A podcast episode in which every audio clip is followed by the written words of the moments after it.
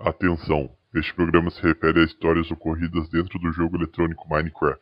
Todas as informações são fictícias, nenhuma informação corresponde com a realidade. Sejam bem-vindos para mais uma gameplay nos servidores do Conspiracraft. Hoje, tema político, finalmente, nos últimos episódios. É, chegaram críticas, críticas pesadas, porque estávamos falando demais de bobajada, lendas e, e, e conspirações pouco críveis. Então, a pedido da rapaziada, hoje o tema será sobre algo que me xingam muito de comunista, que é capitalismo, sobre o mundo ocidental. E, bom, a gente vai fazer um apanhado aqui, principalmente de como, para onde a história se encaminhou, de 1500 para cá, basicamente. Mas antes de tudo, cá está comigo hoje o menino Gático. Fala galera, aqui é o Gático, mais uma vez aqui com vocês, com mais um episódio de historinhas de Minecraft. Uh, dessa vez falando aqui sobre um assunto que vai, uh, vai fazer a gente ser expulso do canal por pressão. É... Do ratão do banhado, praticamente de é, comunistas. É, eu ia falar do ratão do banhado, mas eu pensei, não, daí é muito pessoal, tipo, meio, sei lá, mas, mas beleza. É, pressão da, dos investidores do canal, né? Então. Essa classe é, de capital especulativo, né? Ele tem como fazer pressão contra o Hernani Carreira. É, mano, o lobbying aqui na nova vertente, cara, realmente é, é complicado. Mas, enfim, daí também tem o nosso convidado aqui. Finalmente, inclusive, Homero. É, não posso falar boa tarde, mas boa tarde. E aí? boa tarde, pessoal, boa noite aí. Um grande prazer estar aqui falando com vocês. E é isso, eu não tenho um nome de, de, Minecraft, porque já usaram todos os youtubers aí de Minecraft, não sobrou nada para mim. Então é isso. Não, Taser tem... Homero. É, tá vendo? Taser Tasercraft. É, tá não, não tô ligado. Ainda bem, significa que você ainda está são psicologicamente e não conhece youtubers de Minecraft. Ô, falando, é um falando em youtubers de Minecraft, o Tasercraft, não sei se tu viu a, a briga que teve na comunidade de youtubers de Minecraft recentemente. é, que o Authentic Games, que é um youtuber de Minecraft, acho que do Brasil é o maior, né? Daí ele fez, tipo, uma live, não sei o que, falando que ele, dos candidatos à presidência, aquele que mais se aproximava da ideia dele era o Bolsonaro por causa que ele é contra ideologia de gênero. Daí teve, tipo, um monte de gente, assim, falando, meu Deus, Authentic Games é... Transfóbico. É, é transfóbico. Trans... Aí a gente vai falar mais de transfobia nesse podcast ainda depois, né? Mas...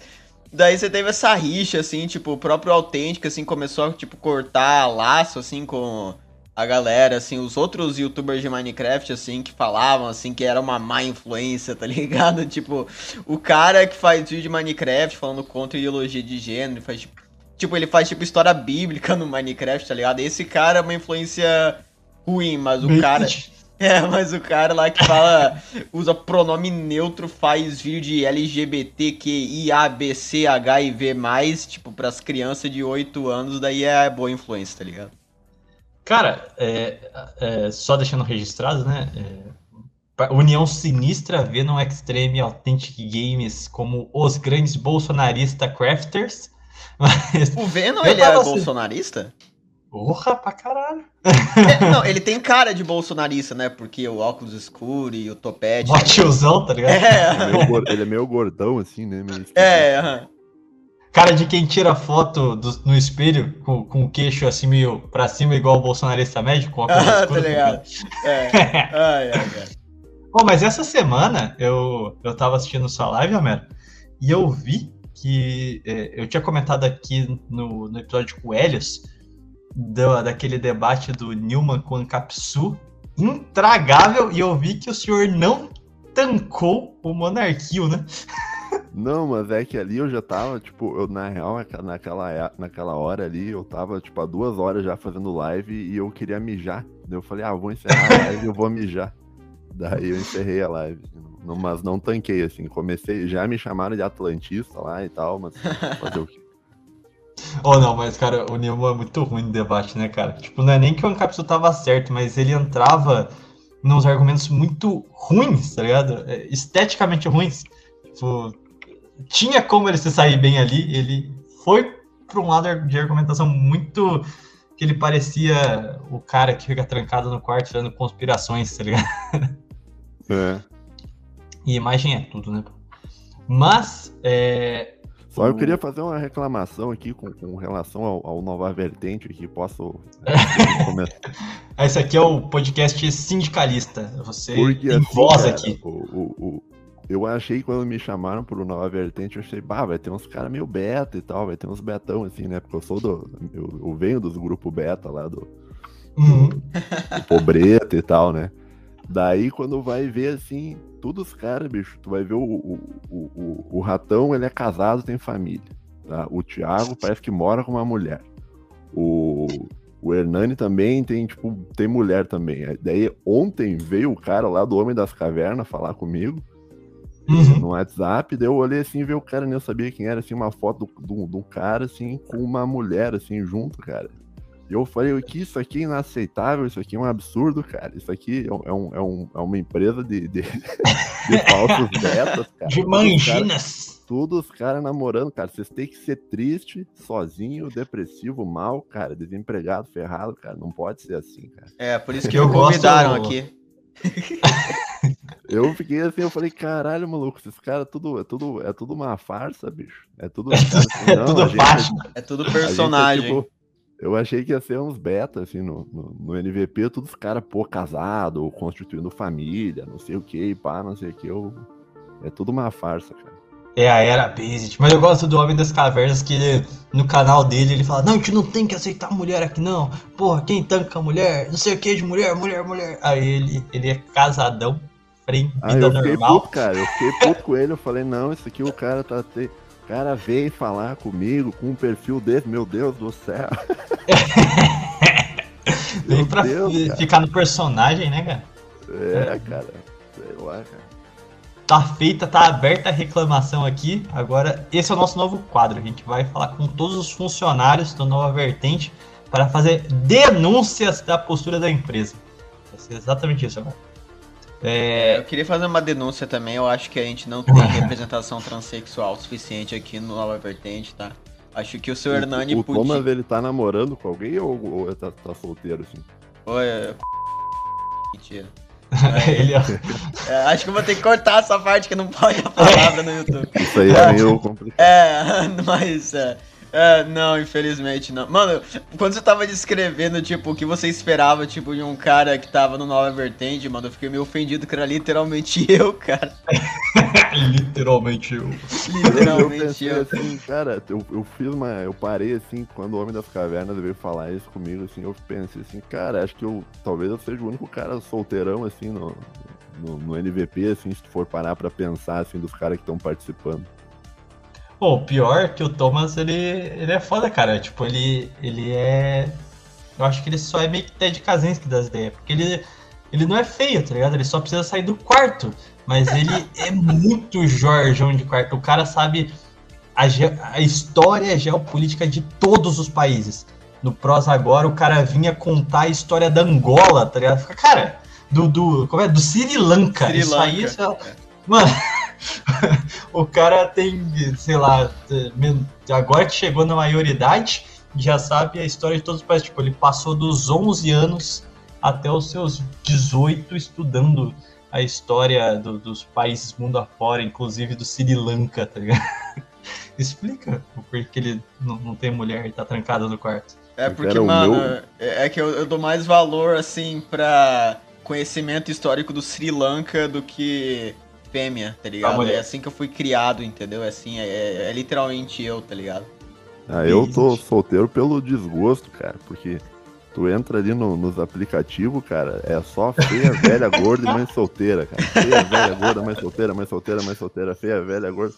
Daí você fica assim, caralho, maluco. É, daí você vai nesses é. aplicativos, você vê uma mina, ah, até que é, até que parece bonitinha, tem os interesses mais compatíveis, você vai ver lá, abre o perfil, daí é demissexual, bissexual, não sei o que, é, daí. ou é tá trans, assim, um cara com um pau.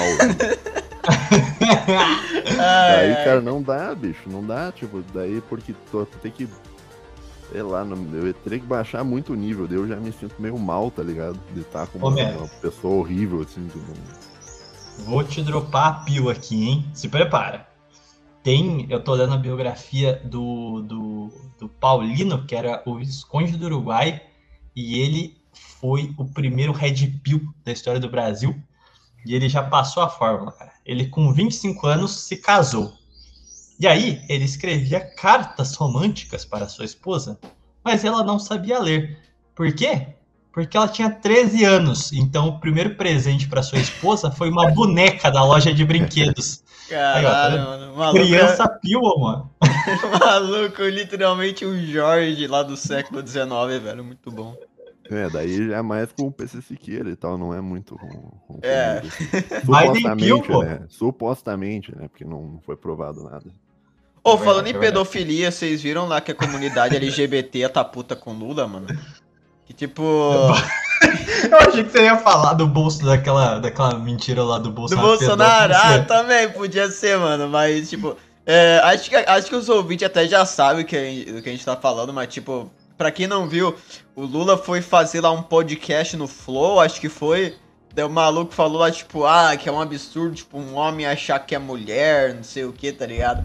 Daí você teve um monte de, tipo, galera LGTV no, no Twitter, por exemplo, falando que vai votar no Bolsonaro, e daí, tipo, passando pano pro Bolsonaro, que o Bolsonaro nunca foi transfóbico, não sei o que, tá ligado? Mas eu acho que, tipo, essa, essa coisa, assim, é meio improvável, assim, tipo, mudar qualquer coisa, porque, tipo, essa comunidade não é uma porcentagem muito grande, e mesmo se fosse, acho que essa galera é, tipo, ficar com medo e votar no Lula do mesmo jeito, tipo, no, no final, tá ligado? Minha tese é que o Lula entendeu que ter o voto dessa, dessa galera é afastar 25% pelo menos do eleitorado. Ele falou, vou jogar esse aqui pro Bolsonaro, aí a galera não vai querer votar no Bolsonaro porque Boiola vota no Bolsonaro, daí eu ganho eleitorado, entendeu? E, e xadrez 5D, cara. É, mas eu também acho que é aquilo que o, Romero falou nos bastidores, que é tipo, o cara tem tanta confiança que o, que o eleitorado dele é tipo, vai votar nele de qualquer jeito, que ele pode falar qualquer merda, assim, os caras vão votar nele de qualquer jeito. É, O Romero, no caso, sou eu ou é o Romero? É, Romero? é, eu, não, eu falei isso, daí ele, ele confundiu, eu Ah, desculpa, você, mas- achei que era o. Ah, tá. Desculpa, é Ah, E é. Homero Asno. É, Homero. porque- não, mas é que eu perguntei, sabe por quê? Porque tem um cara lá que, que participa lá da live do Hernani do- no chat, que o nome dele é Romero. Daí sempre quando alguém fala Romero, eu não sei se estão falando comigo ou se estão falando daquele cara lá. Mas eu só- e quando eu vi esse negócio do Lula, eu só, só lembrei que você falou que o Bolsonaro nunca foi transfóbico. Mas, cara, tem um vídeo maravilhoso do Bolsonaro, cara, que é com aquela atriz que ela, ela é lésbica, sei lá, mas Ellen Pager, eu acho que é esse o nome dela. Ah, eu conheço Ah. esse caso. Eu vi. Cara, é muito bom. Ela mó séria fazendo lá, não, você é homofóbico. E aí eles só mandam, ó, se eu na rua, eu assoviava pra você, hein? Aí ela tá com uma cara de linda. Mano, é mó cena de The Office, tá ligado? Tipo, tem, tem uma edição desse vídeo que o cara bota a abertura do Office depois. assim, né? Mano, é literalmente tudo. É a câmera, o pacing da piada, tá ligado? É tudo para esse episódio do The Office, mano. Bolsonaro é. Ah, velho. Meu E presidente. pede, pede proposta do Bolsonaro, mano. Se o Bolsonaro só fizer uma dessa por semana, eu voto nele até a morte, cara. É, É simplesmente maravilhoso. O, Brasil vira império com as piadocas do, do Bolsonaro, tá ligado? Ô, mas deixa eu falar, vocês viram o, o momento maior do Nova Vertente Produções, incluindo os dois canais, a gente teve um momento histórico essa semana, que foi o debate mediado pelo Mafinha entre um cara bolsonarista lá, que eu esqueci o nome dele, e um maluco que chama membro do MBL. Vocês viram isso? Eu não cheguei a ver, mano. Caralho. Cara, eu vi um pedaço, mas daí eu não, não, não tanquei também. Eu acho que aquele cara é um personagem, não é possível que, que exista, assim, o, o membro do MBL, cara. Aquilo ali não. Deve ser um cara, tipo, tirando uma onda, assim, com a galera, assim. Ratão do Banhado, agindo com os seus meios econômicos, comprou um ator para se fingir de membro do MBL só para bater nele em live e acabar com a reputação do MBL, hein? É, Eu acredito. flag.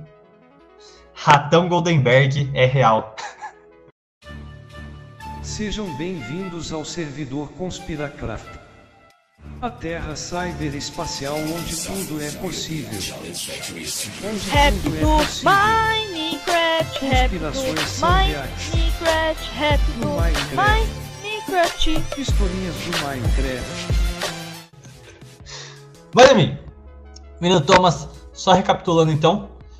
ah, o tema da semana, por favor. O tema da semana vai ser basicamente assim um tema mais abrangente de filosofia ocidental, capitalismo e produção e desenvolvimento do Ocidente, assim, mais nesse debate assim ah, ligado assim à deteriorização do, do Ocidente, mais ou menos, vai ser tipo o episódio mais Kaczynski que a gente vai ter mesmo.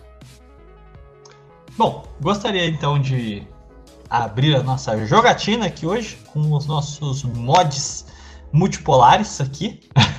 Inclusive, o Homero fez um, é, uns textos filosóficos sobre sociedades abertas, mundo multipolar, etc. Mas eu não vi muitos comentários seu, Homero, sobre a própria questão do mercantilismo. É, eu não sei se tem alguma proposição filosófica nesse sentido que não seja as mais convencionais, mas a mudança é, da sociedade cristocêntrica para antropocêntrica, ela tem uma pegada essencialmente ah, filosófica, se a gente parar para pensar. Foi um, um repensar do homem sobre o mundo, né? Nesse sentido, ah, quais os principais aspectos que você vê de quebra do- da transição do mercantilismo pro, pro- do feudalismo para o mercantilismo, perdão? E eu não sei, não sei se você já chegou a ter contato com a Rascalá. Você já chegou a ouvir falar? Não, cara, eu já, eu já, tô, já, per- já me perdi na pergunta já que tu fez, eu já não mais o que responder já.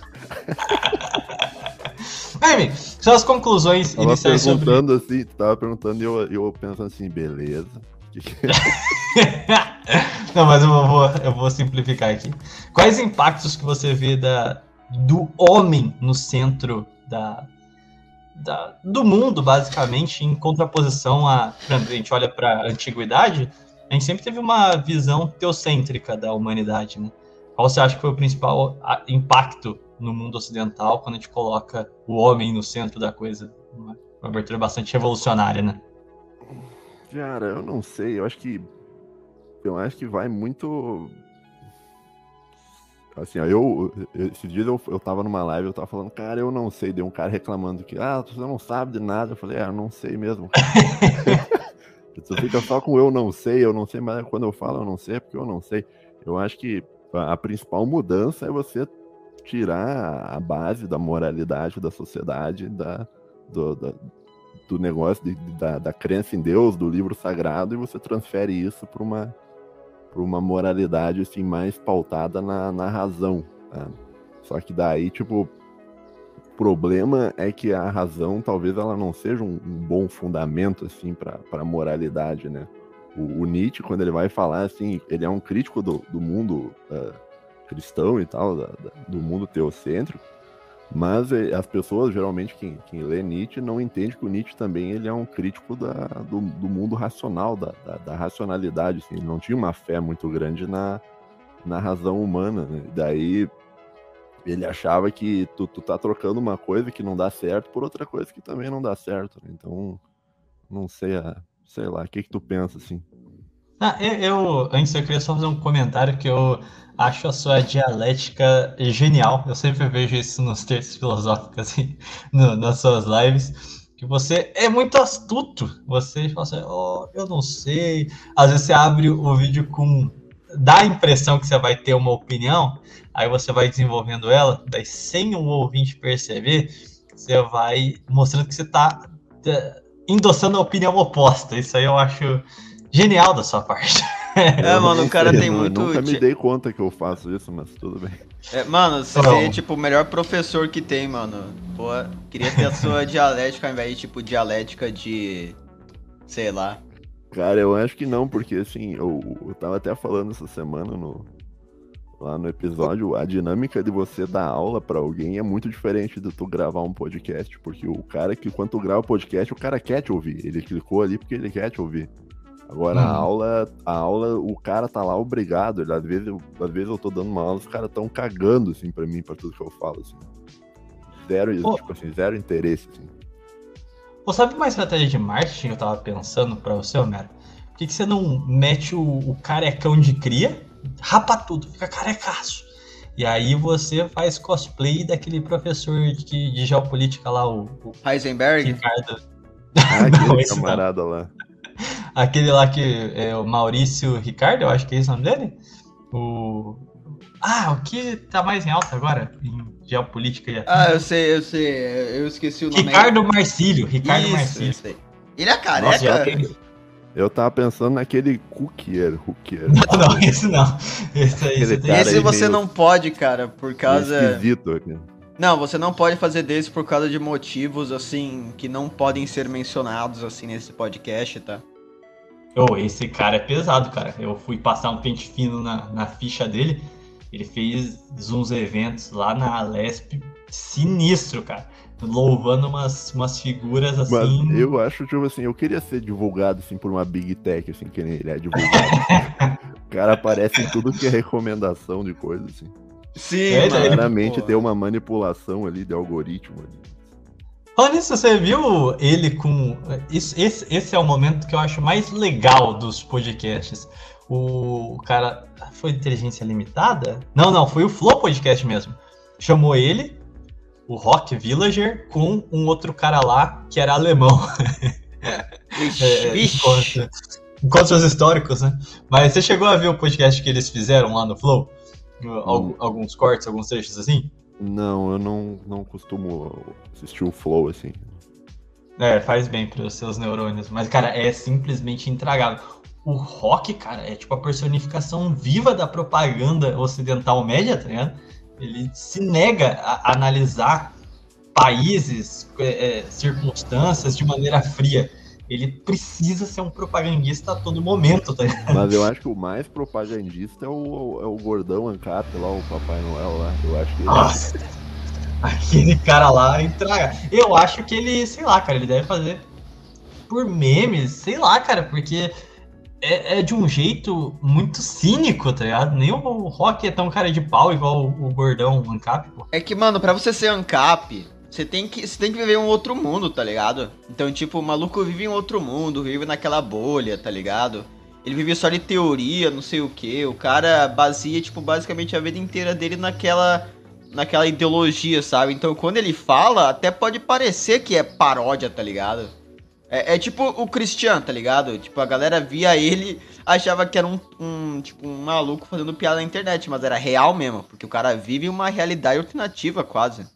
Acho que isso é o caso, assim, do gordão, cara. Mas será que o gordão, ele, tipo, ele pode ser um. Ele pode ser, no fundo, ele pode ser um niilista e que não acredita nem no que ele tá falando. Eu acho que talvez ele esteja só pelo dinheiro, assim, cara. Porque é, eu tava, esse dia eu tava vendo numa live lá, cara, a quantidade de vídeo que o cara faz, tipo, ele deve ganhar um dinheiro absurdo. Ele deve ser uma das pessoas que mais ganha dinheiro no YouTube. Uhum. Ele olhou assim, público fácil, que se apega a youtubers e acredita em comentários que qualquer imbecil consegue fazer. Ancap, é isso que eu vou ser pra ganhar dinheiro. É, é que, mano, o ANCAP já é uma ideologia meio nihilista, tipo, pelo sentido de, de que é a ideologia do foda-se, tá ligado? Tipo, os caras pegam, ah, o Estado faz, já fez coisa ruim, ah, foda-se, mano, vamos abolir isso daí. Ah, ah, eu, eu quero comprar o PlayStation 5 mais barato, mas tem muita tarifa. Ah, foda-se, mano, vamos, vamos acabar com as tarifas, velho. Ah, não tem problema a indústria acabar, não, velho. É, é é a ideologia da resposta mais fácil que você conseguir pensar. Pronto. É, o- é, o bagulho mais conformista que tem, tá ligado? Mas aproveitando, eu acho que o ANCAP ele acaba sendo o subproduto da, da modernidade mais cristalino nesse sentido. Ele não liga pra nada, pra ele tudo o mercado vai funcionar naturalmente, não sei o quê. Mas a gente vê um processo, né, desde a ascensão do mercantilismo, eu acho que o mercantilismo a gente pode dizer que foi a primeira globalização, assim, em termos gerais. Porque é o momento que as sociedades começam a comercializar entre si. Mas a gente passa pelo, no século XVIII, o processo da Revolução Industrial, que a, a dinâmica muda muito e é interessante, a gente pode comentar um pouco mais para frente sobre os fatores ah, sociais envolvendo o processo da Revolução Industrial, de despejamento de pessoas de terra, de formação de corpo proletário, ah, eh, de atomização da sociedade. Mas o ponto que eu acho mais interessante é sobre a formulação do capitalismo, tal como a gente conhece, né? Essa noção de um capitalismo que surge da ação do Estado, é que ao mesmo tempo ele está intrinsecamente ligado à capacidade de produção dada pela Revolução Industrial. E o que a gente consegue observar, assim, gradualmente através da história, é que o capitalismo, diferentemente de qualquer outro sistema que a gente tenha vivido anteriormente a ele, ele preza essencialmente por, por eficiência, acho que a gente pode dizer assim, que é mais produção, hum, teoricamente mais, mais qualidade, uh, preços Menor mais preço, baixos. né? Uhum. Uhum. E, cara, a gente tinha no século XVIII uma mentalidade darwinista muito forte, né? O Marx mesmo tinha isso. Ele dizia que a evolução do capitalismo seria o socialismo, que caminharia para o comunismo, É, como se a... Oi, pode falar. E, e o Marx também, nessa coisa assim de darwinismo, ele também falou que ele apoiou lá a invasão dos Estados Unidos do México, falando que era certo os Estados Unidos tomarem a Califórnia desses preguiçosos mexicanos, tá ligado? Então, a- até no herói anti, antirracista, antimachista que é o Marx, na visão moderna, até ele, assim, compartilhava esses pensamentos. Até o Churchill Ah. também. Aquela coisa do fardo do homem branco, esse darwinismo social é muito presente no século XIX, mas o foco O, Na o Falcão, conclusão- o Marx, ele tem, só fazer um parênteses, o Marx, ele tem um livro que é, é sobre a questão da- daquele pessoal lá que, que o YouTube não gosta que fale muito, né? Que é justo, ele seria completamente cancelado hoje em dia, assim, no- pelo, pelas coisas que ele falava. assim. Sim, e é engraçado porque ele é uma vertente de- do vilagerismo, né? A gente vai ter eh, aqueles que vão vai vir ali da Península Ibérica que vão ascender através do mercantilismo, vão sair da Espanha, vão para a Holanda, depois pula para a Inglaterra e pula para os Estados Unidos, que é esse é, os pais do liberalismo, tal como a gente conhece hoje, né, o capitalismo, e vai ter a outra ala que vai na mão oposta, que tem esse vai acreditar nessas revoluções dessa era messiânica que eles dizem, né, que vai se revelar no povo deles, líderes de tempos em tempos, que vão fazer revoluções até a chegada no Nirvana. É um negócio totalmente gnóstico, assim, meio maluco. Mas o que eu acho engraçado é que dentro da lógica do Marx é capaz de que ele estivesse certo, sabe?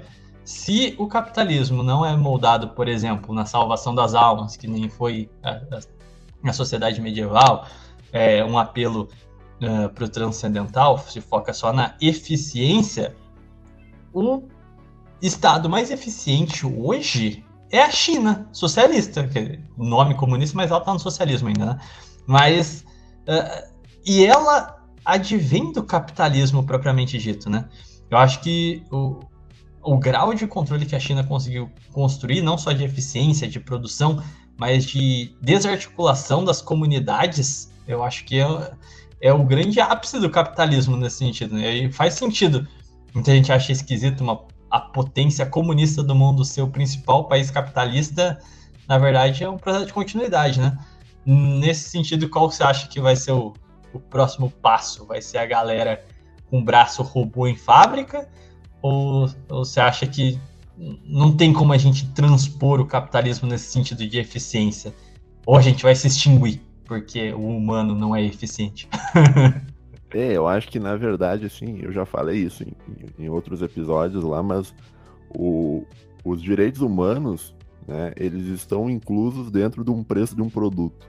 né? Então, se você for pagar aí uma ah, férias para o funcionário, o preço está incluso no produto que ele está fazendo. né? Então, é o- o- os direitos humanos eles são uma variável dentro de um produto. Então, por- a China é muito competitiva porque a China ela não respeita os direitos humanos. Então, eles conseguem cortar muito custo, fazer as pessoas trabalhar que nem um louco, né? Tem até um, uma jornada de trabalho que é famosa, que chama 996, né? Que é a, a ideia de você trabalha das 9 da manhã até as 9 da noite, seis dias por semana. né? Então, eles têm um.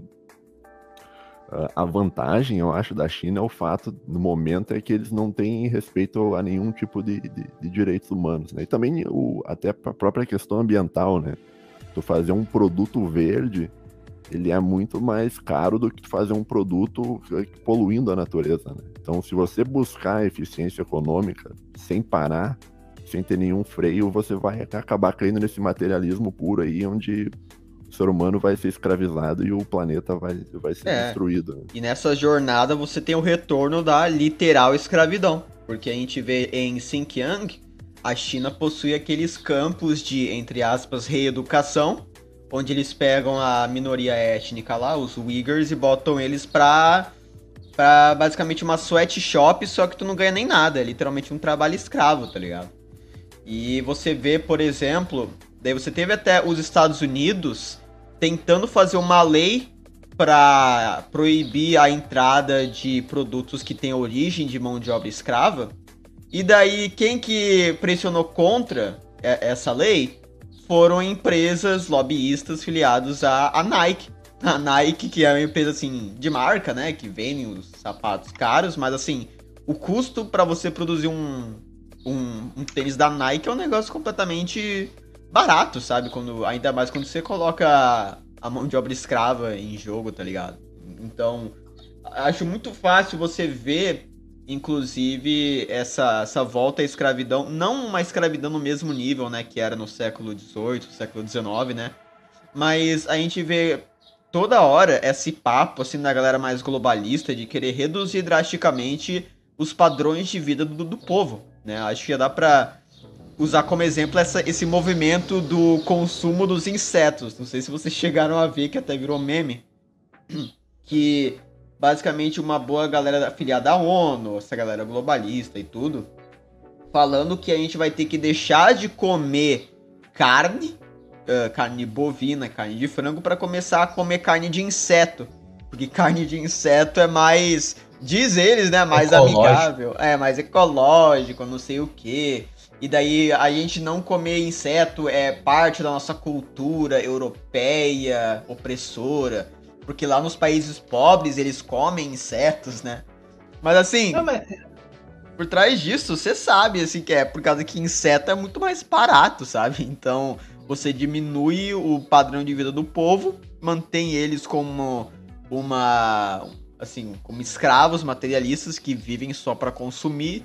Deste jeito, você reduz a qualidade de vida e consegue manter o povo numa coleira muito maior, porque os padrões são tão baixos já.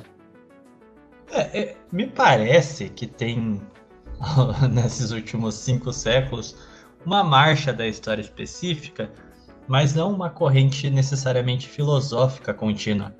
Me parece que o capitalismo ele tem um processo próprio que sobrepõe as filosofias, as ideologias e pode marchar sobre elas. É como se ele estivesse utilizando ideologias. Vamos supor, você está atravessando um rio e tem várias pedras que você pode ir pulando sobre elas para atravessar ele. Me parece que o capitalismo faz esse processo. Porque se a gente parar para pensar, a noção de capitalismo quanto um mercado globalizado, que nem a gente pode grosseiramente voltar às raízes mercantis. Se a gente olha o povo que iniciou esse processo, a Espanha a- e Portugal, né, a União Ibérica. Eles ten- tentam amordaçar o processo ah, do capitalismo com a fé cristã e a resposta a, a tentar amordaçar os princípios do mercado é que ah, os sujeitos que se movem segundo essa mentalidade capitalista pularam de lá para Holanda e sucessivamente fizeram isso de acordo com a conveniência. Sempre que uma filosofia tenta amordaçar os princípios capitalistas, ele vai lá e pula para outra civilização disposta a destruir aqueles princípios. Então a gente tem uma concepção de que o mundo moderno é essencialmente liberal, mas eu acho que ele é essencialmente capitalista, propriamente dito. E eu acho que o que a gente está vendo hoje é assim como no passado o capitalismo pulou da cristandade eh, ibérica para os países iluministas, renascentistas, né, eh, que defendiam o, liberalismo político, né, os direitos humanos, blá, blá, blá, blá, blá, ao mesmo tempo que quebrava as amarras cristãs. E eu acho que a gente está assistindo esse processo de novo. É o momento que a gente vai ver o salto do capitalismo, dessa sociedade pautada no liberalismo político, indo para uma sociedade disposta a contrapor e aumentar ainda mais as vastas liberdades do capitalismo, que seria o chinês, que ele não, não que nem o Homero colocou, ele não liga de ter direitos humanos, ecologia, qualquer coisa do gênero, é o princípio do mercado acima de tudo. É, é, nesse sentido, é o que eu fico pensando, a própria questão de coisas basilares, por exemplo, salário. Será que a gente está falando mesmo de uma escravidão? Será que não é uma nova coisa que está surgindo?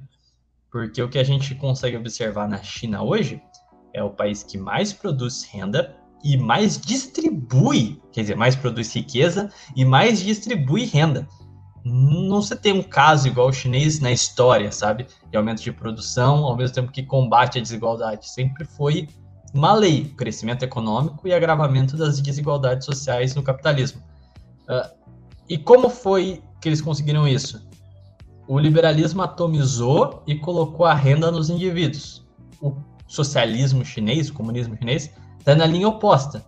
Ele está produzindo renda feita pelos indivíduos, mas os indivíduos não existem no sentido como uma instituição social ou política. Então a renda vai direto para o partido. Aí o partido realoca como ele quiser, né? Faz as super cidades e, enfim, é um dos poucos países que conseguiu ter um êxodo rural sem favelização. Outro grande feito. Ou seja, a gente volta para aquele fator uh, eficiência. Hum, será que a gestão capitalista de um Estado não é o novo grau de aperfeiçoamento do capitalismo? Ou pelo menos dessa essência do que a gente chama de capital? Você acha que eu viajei ou faz sentido, Homero? É, é, que no caso do, do capitalismo chinês, eu vejo assim que ele é um caso bem específico. Eu não acho que, eu não acho que seja algo universalizável. Né? Porque assim, o, o, fato da, da China ter se industrializado, isso vem do, vem do processo de globalização, que valia mais a pena você mandar as, as fábricas para lá, porque é mais barato, né? Agora, a partir do momento que você, sei lá, universaliza esse processo e transforma todos os países, tipo, numa China, daí a China já não vai, já não vai compensar mais, né? Entende? Então, o, a China, ela é a China justamente pelo processo de globalização. Né? Se, não, se não fosse a globalização, ela não seria o que ela é. Não sei se eu estou me, me, fazendo entender. Sim. Sim, sim. É, mas será que essa não é uma dinâmica do próprio capitalismo? Se a gente para para pensar na primeira revolução industrial, no ciclo da vanguardista da Inglaterra, ela tinha um polo e aí ela impunha a retórica do livre mercado sobre outros povos, que aí ele ia colonizar aquele mercado na prática, né? Ia ser uma relação metrópole-colônia na prática. É, eles iam criar mercados para uma sede específica. Então, o que a gente consegue observar na história do capitalismo é que ele cria centros de produção que monopolizam e colonizam outros centros que são de compra, basicamente. Eles criam. Uh, e o que fica bem evidente nisso é que a Inglaterra tinha um monte de políticas protecionistas para desenvolver a indústria deles, e nos países que seriam seus mercados, eles impunham a agenda liberal. Fala, não, você tem que ter livre mercado, né? Vamos abrir esses portos. Isso é o capitalismo, é o que a gente faz. Só que, na verdade, é, faça o que eu falo, não faça o que eu faço. Basicamente, essa era a política, né? Não é exatamente isso que a China faz hoje em dia. Inclusive, o Congresso do Partido Comunista Chinês, que teve essa semana, a, o grande centro do discurso do Xi Jinping era de trazer de volta os parques industriais para a China, porque esse processo que você falou já estava acontecendo, né? Eles estavam fazendo, abrindo indústrias no Vietnã, em outros países periféricos ali, os, os novos tigres asiáticos, né? É, e aí a grande luta da China agora vai ser conseguir trazer os parques industriais de volta para dentro da China e garantir esse monopólio industrial chinês. Você acha que é possível fazer isso? E esse seria a superação do atual paradigma? Seria tipo uma nova fase do capitalismo? Eu acho que depende, cara, porque depende deles vencerem essa Guerra Fria que a gente tá, né? A gente tá num processo de Guerra Fria que começou já lá, eu, eu acho, assim, lá na época do Obama, né? Que é um processo, pode ser que eu esteja errado, mas eu vejo desse modo, que o mundo ocidental percebeu que, ele, que na globalização ele perde. né? Então ocorreu todo o processo de desin- desindustrialização por causa da globalização. né? Isso vale tanto para o Brasil quanto para os Estados Unidos, quanto para. Então existe um processo no momento que é de você tentar parar a globalização. E quem está encabeçando esse processo é o pessoal atlantista aí, que, que me acusam, volta e meia de ser atlantista.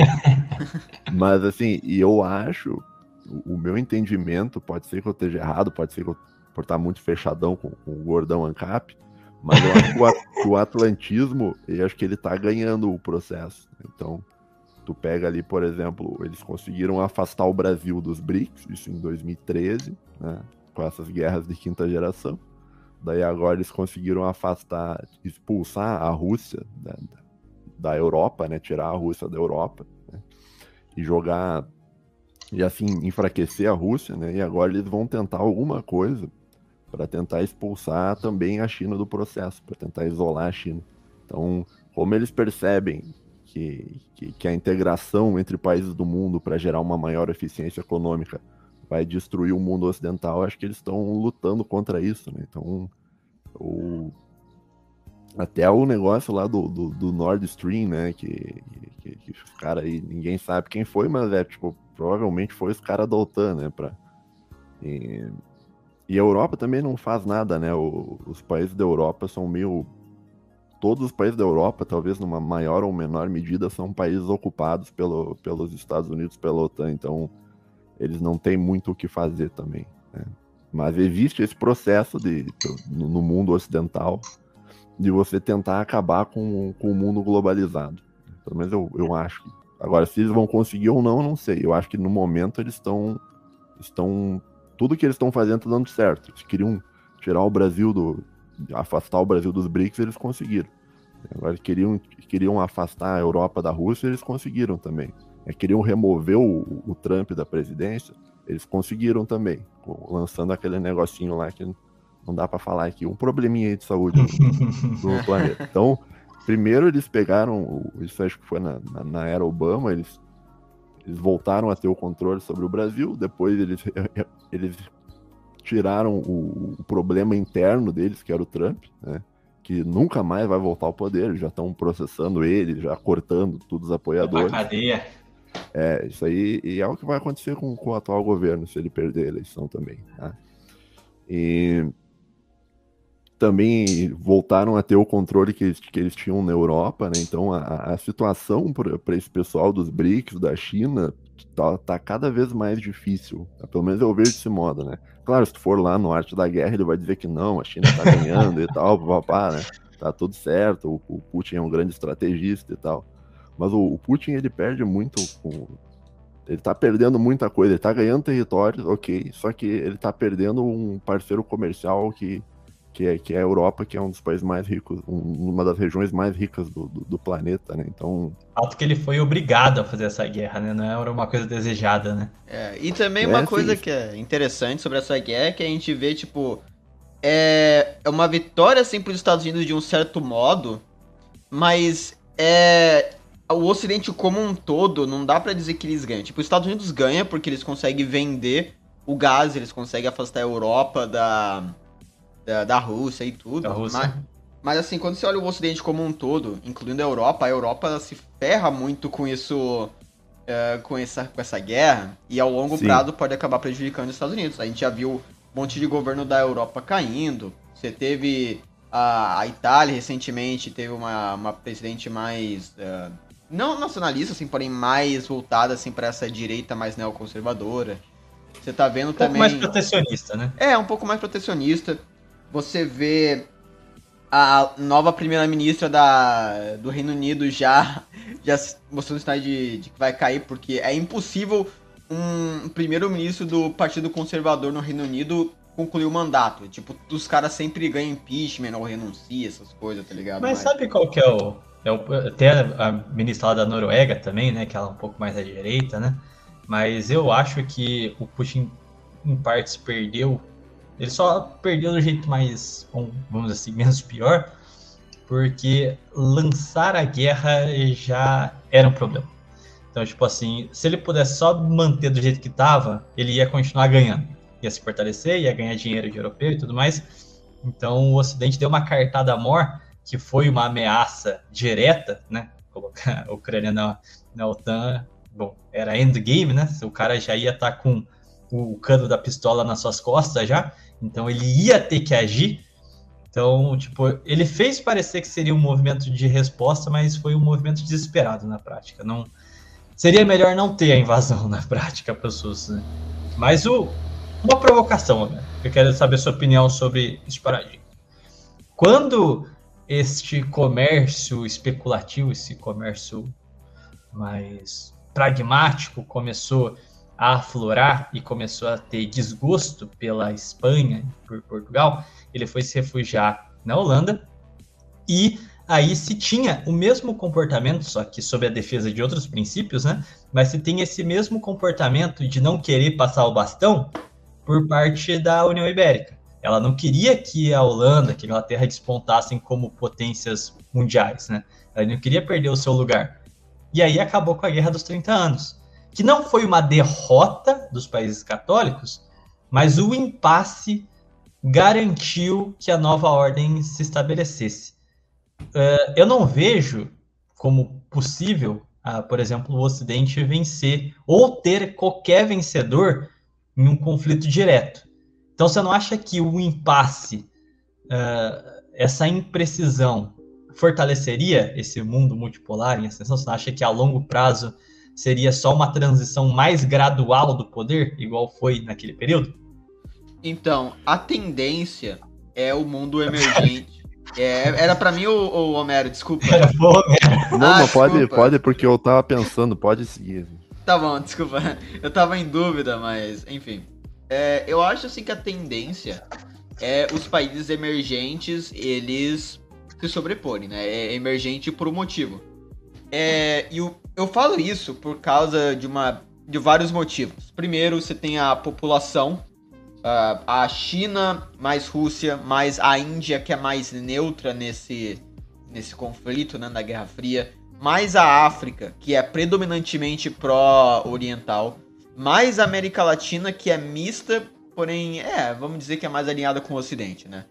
Mas você pega todos esses países emergentes, cara, você vai ver como eles andam se desenvolvendo e como é a tendência de crescimento deles e a quantidade de recursos que eles possuem. Cara, a China já vai, já tá prevista para se tornar a maior potência, pelo menos econômica do mundo. A gente já vê eles construindo várias conseguindo uma pressão comercial muito grande pelo, pelo mundo inteiro, inclusive no próprio Ocidente. Você vê vários países que hoje em dia já tem medo de falar mal da China por medo de alguma sanção, por medo de alguma dos chineses tirarem o comércio dali, essas coisas. Você já vê alguns países europeus que já estão endividados com a China. Reino Unido e Montenegro são os mais, uh, mais claros, né?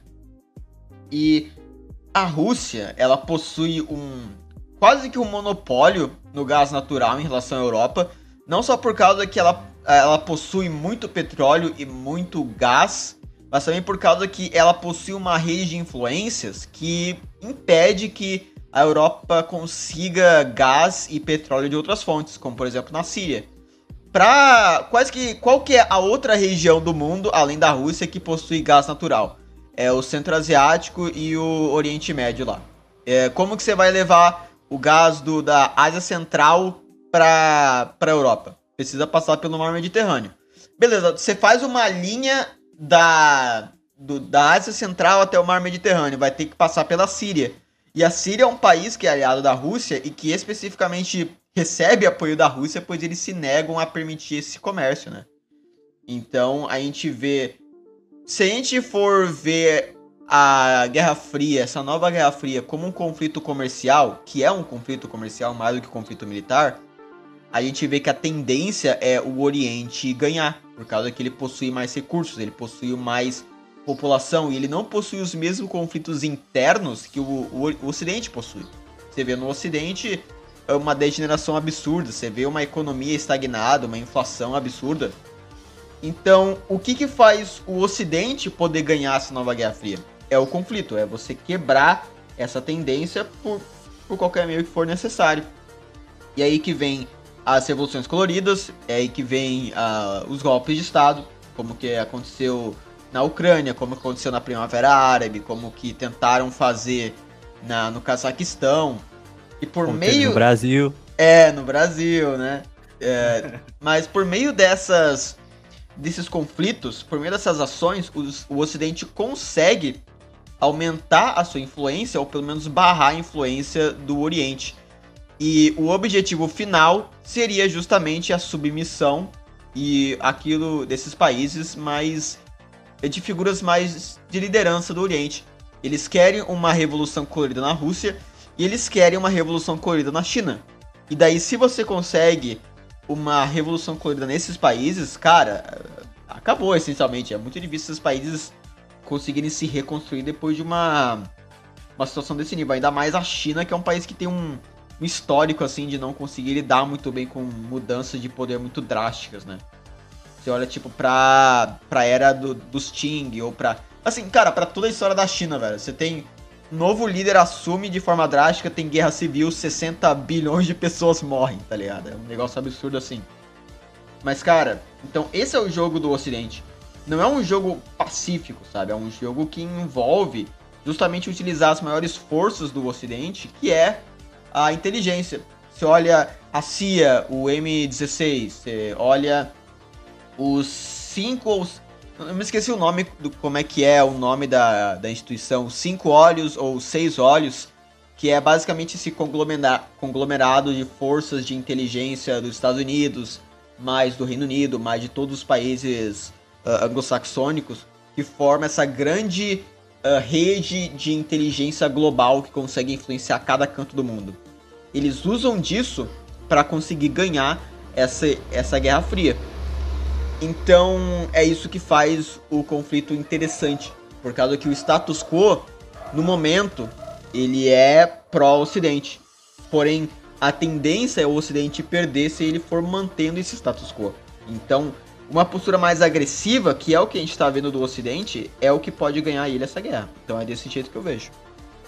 Sim, é aquilo que eu falei. Tipo, se a globalização continuar funcionando do modo que tá funcionando, o Ocidente vai perder. A, a guerra comercial não tem como o Ocidente vencer porque o Ocidente é menos eficiente por causa da- das questões de direitos humanos, respeito ao meio ambiente.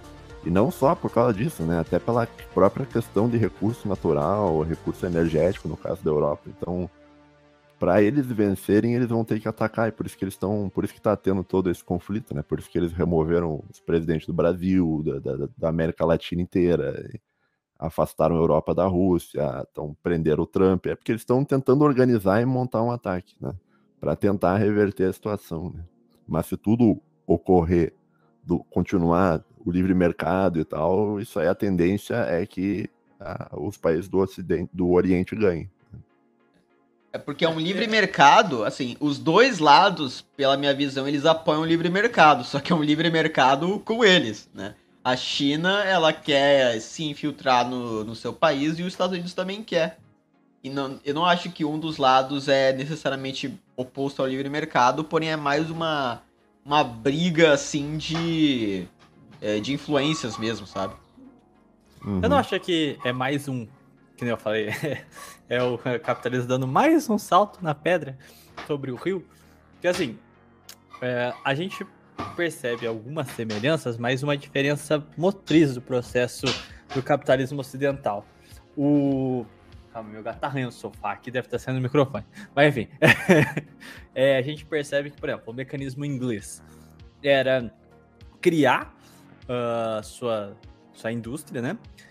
É, adentrar outros países de forma neocolonialista, não permitir que eles pudessem se estabilizar, dominar aqueles territórios, roubar matéria-prima, transformar em mercado consumidor, não permitir que eles se desenvolvessem.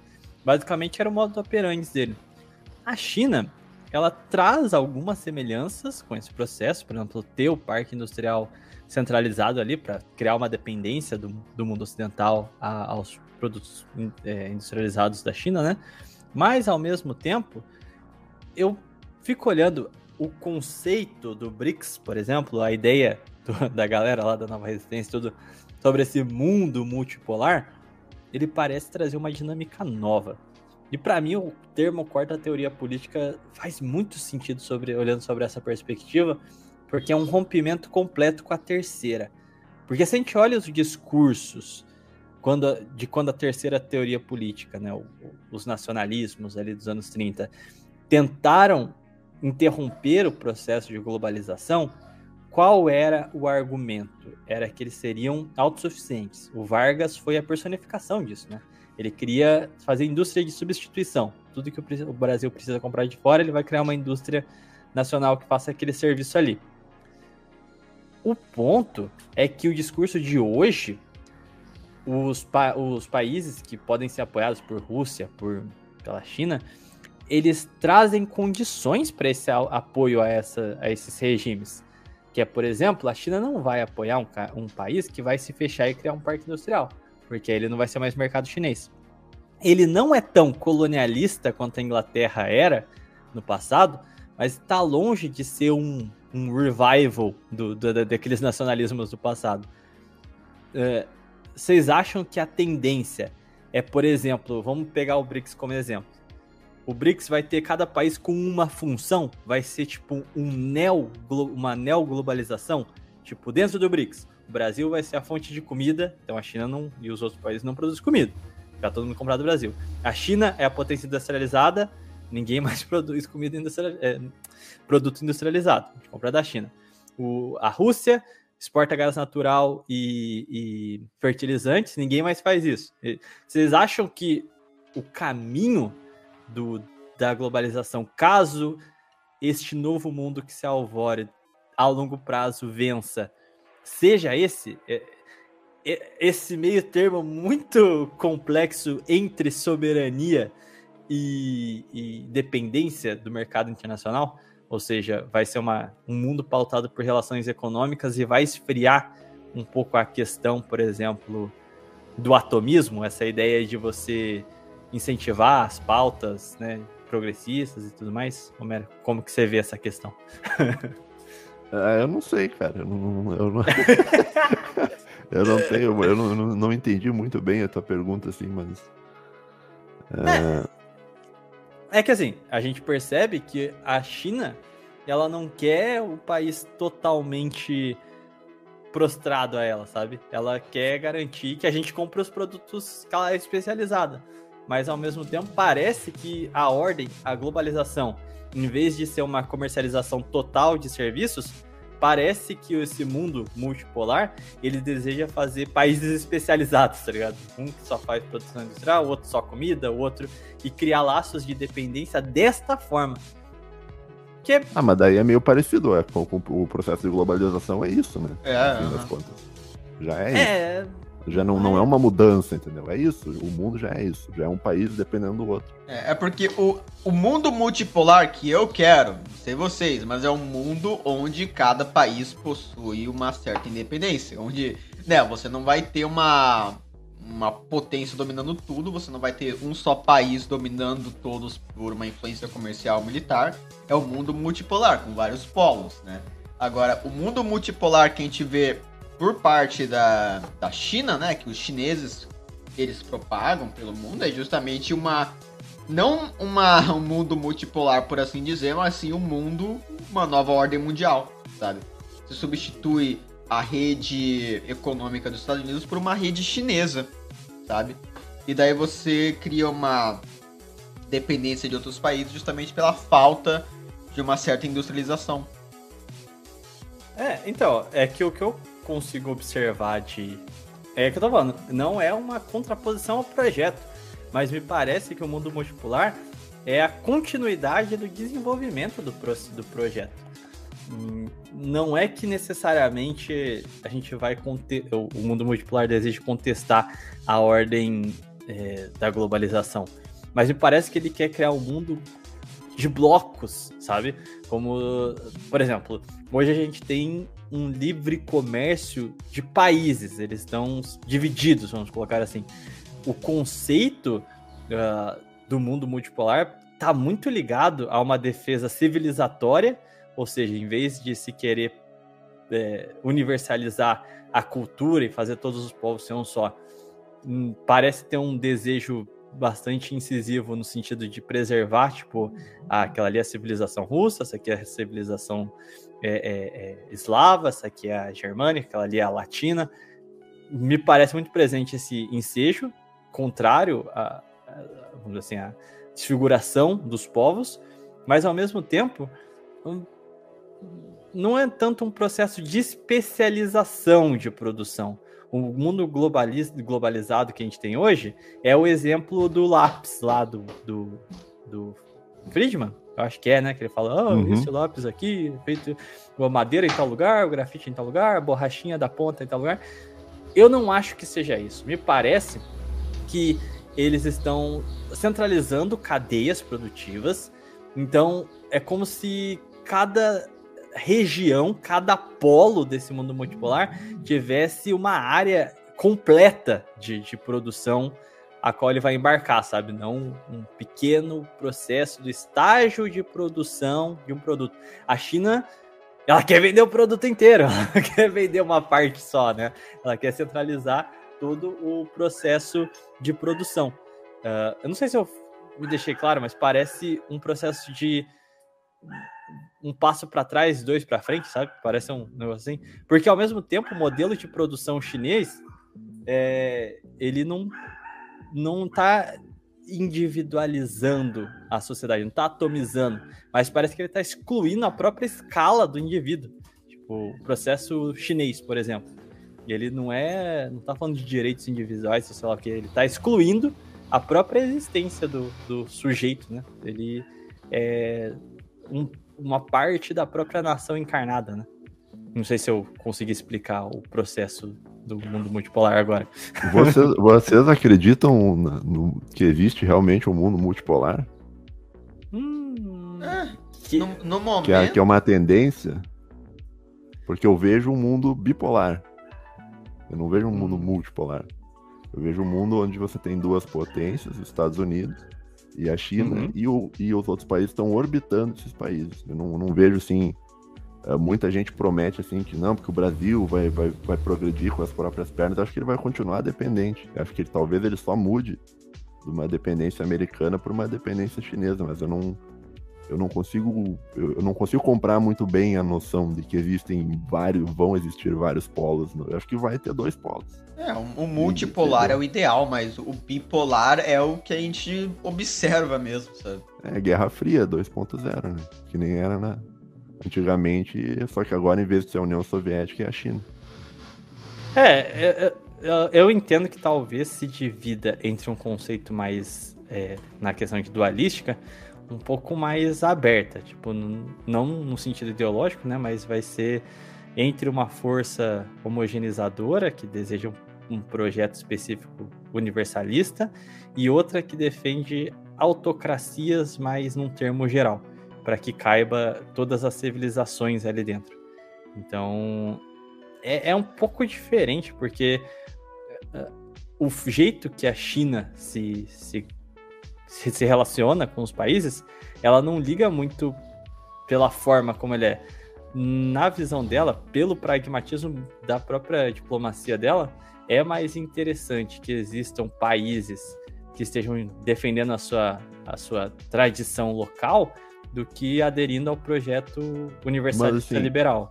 tu não acha que talvez a China não é que ela não influencia porque ela não se importa talvez a China não se influencia porque ela não pode influenciar outros países Hum, eu acho que não, porque a doutrina do comunismo chinês ela já é revisada, ela não é igual à soviética, que tinha aquela coisa trotskista de espalhar as revoluções pelo mundo e fazer a revolução proletária mundial, que adivinha da terceira internacional, um negócio super ideológico. A China, na prática, deixou de ser comunista há um tempo, né?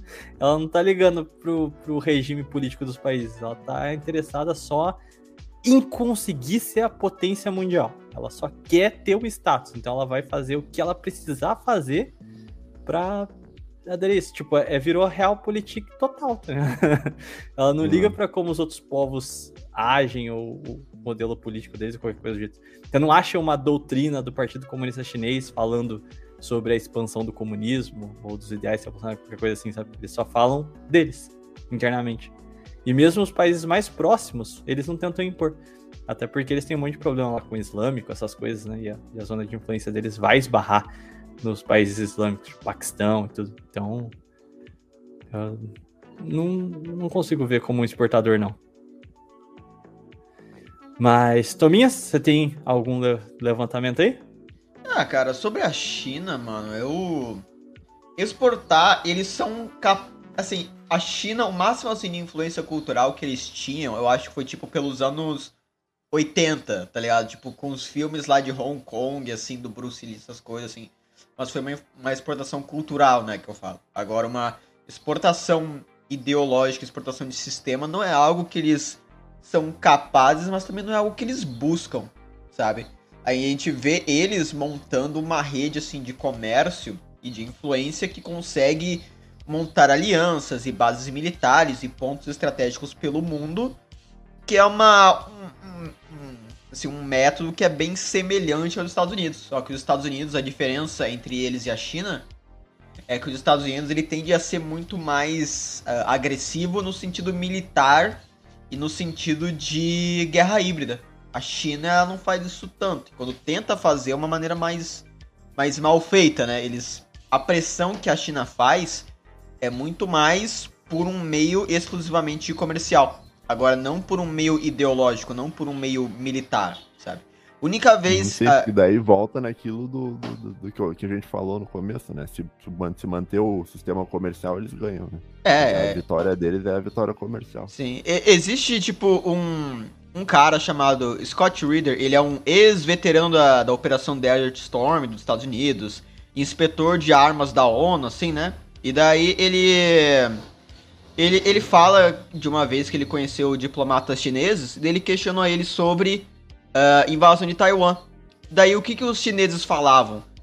Taiwan, a gente não quer invadir Taiwan, porque se a gente invadir Taiwan, a gente perde justamente aquilo que a gente quer ganhar com Taiwan, que é a indústria, né? Porque Taiwan tem uma indústria absurda, é, é o maior produtor de chips do mundo, se eu não me engano. Então, anexar Taiwan pacificamente, por meio de influência política, por meio de influência comercial e tudo, e gerar essa unificação mais pacífica, assim, pacífica no sentido de não ter que usar o exército, né?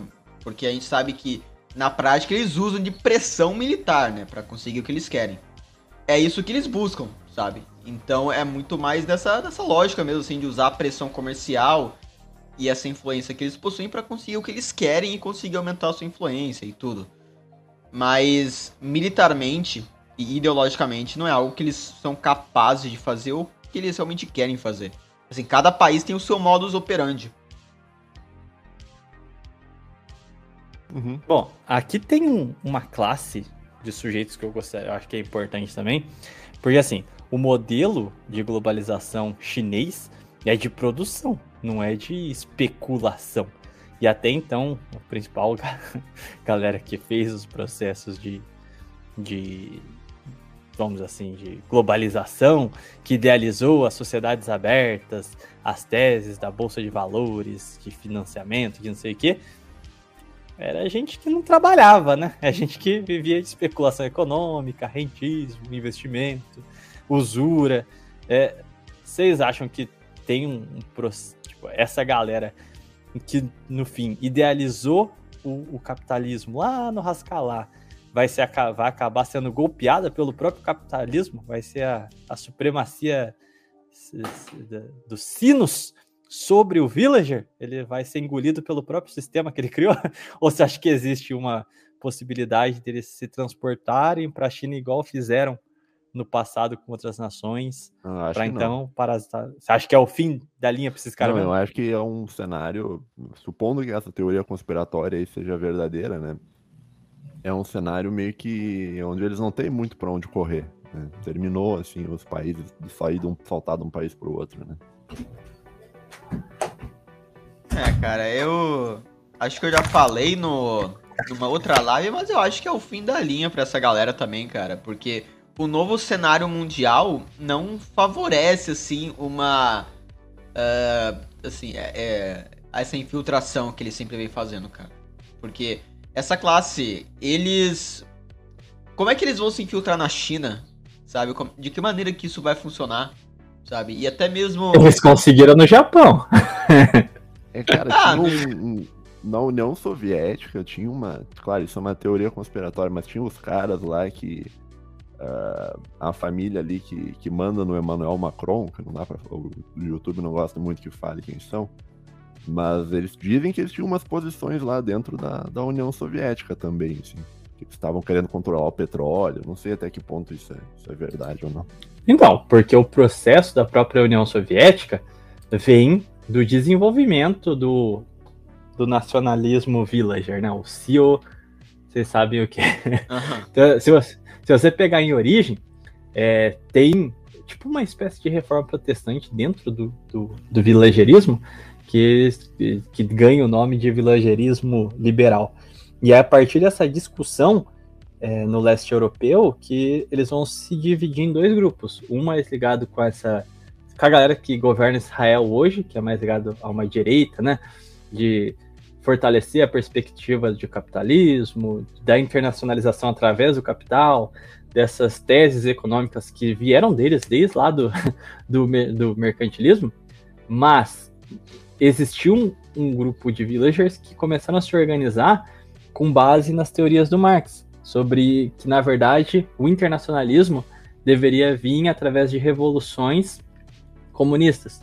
O partido que surgiu disso aí chama The Bound. É o primeiro partido comunista do mundo.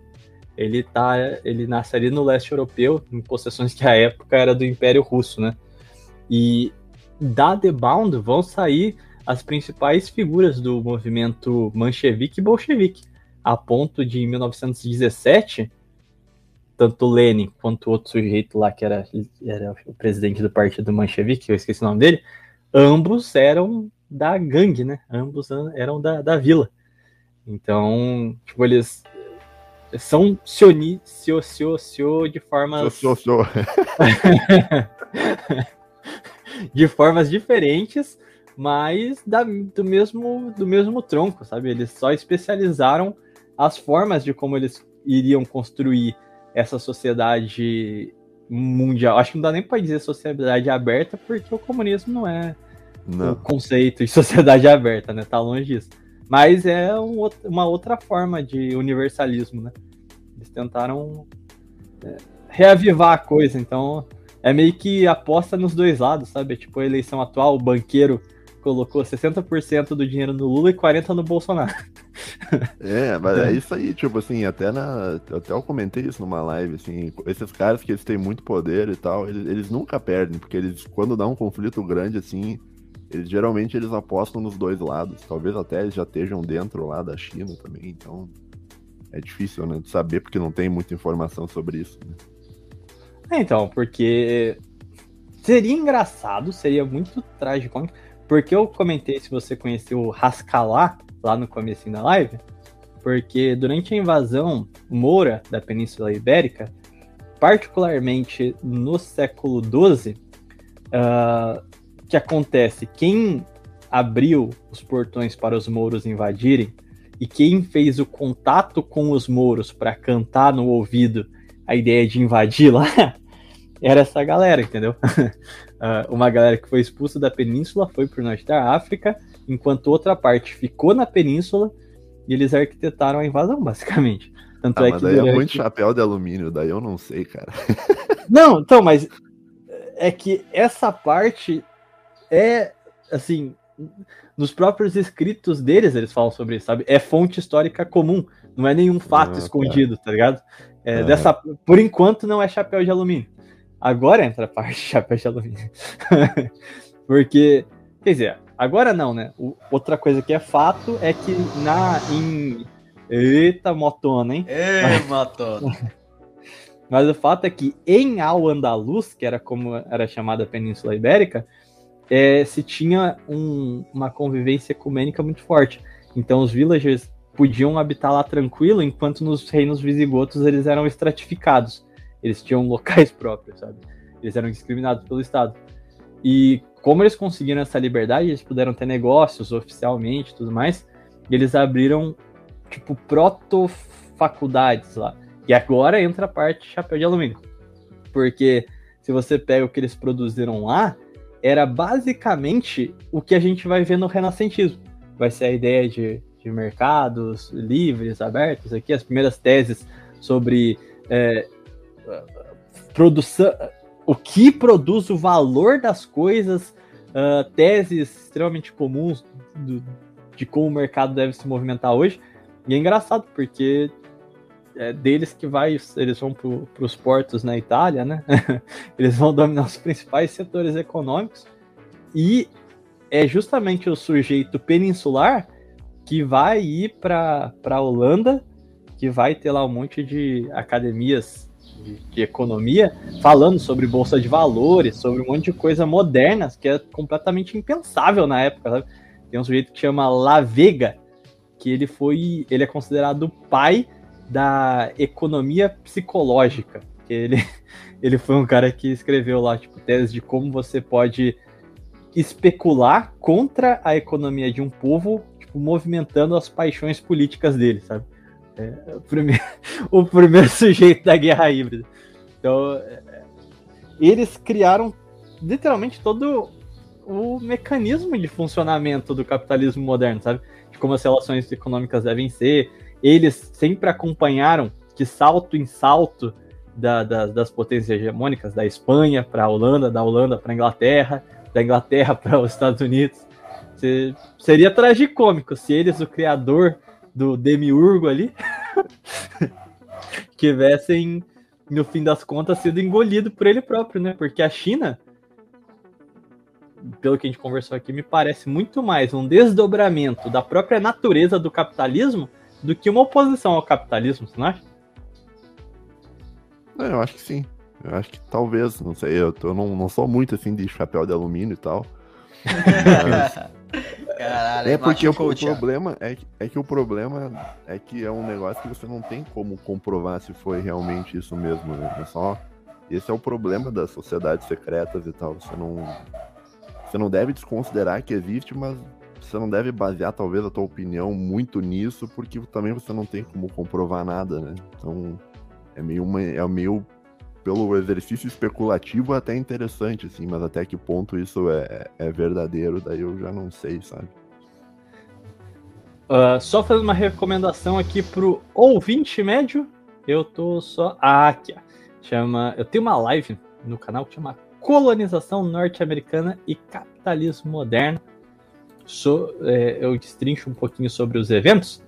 E agora eu vou refutar o Homero. Eu não, só pouquinho. agora... Eu queria dizer que eu, tô, eu, quando eu falei, assim, eu, na hora que eu terminei de falar, eu me senti tipo o gordão ANCAP, assim. Senti, não, isso aí não existe, pessoal. Fica tranquilo, isso aí não existe, não sei o que e tal.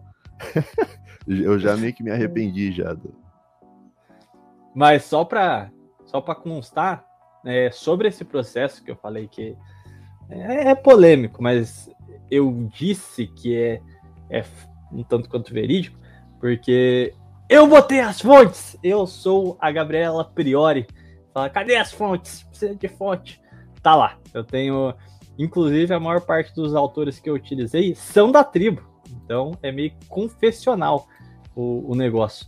Então, é, se alguém quiser estudar um pouquinho, tem, tem nessa live aí na descrição dela os livros lá que eu, eu tinha buscado.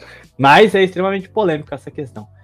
É, bom, não sei quanto tempo a gente tá aí já, Thomas. Que é, tem alguns outros posicionamentos, mas eu acho que eles podem ser um pouco off-topic. A gente tem. A gente, por enquanto, fez uma hora e 18.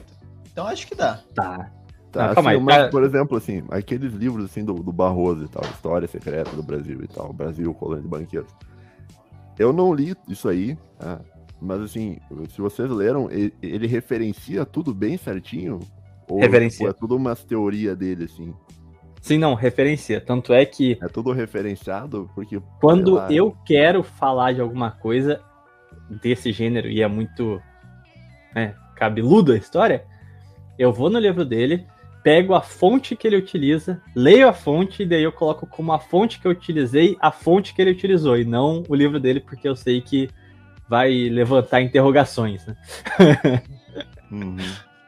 E, mas não, é tudo muito bem referenciado. Tanto é que ele chegou a, a ganhar certos prêmios a respeito de produção científica mesmo. Que não.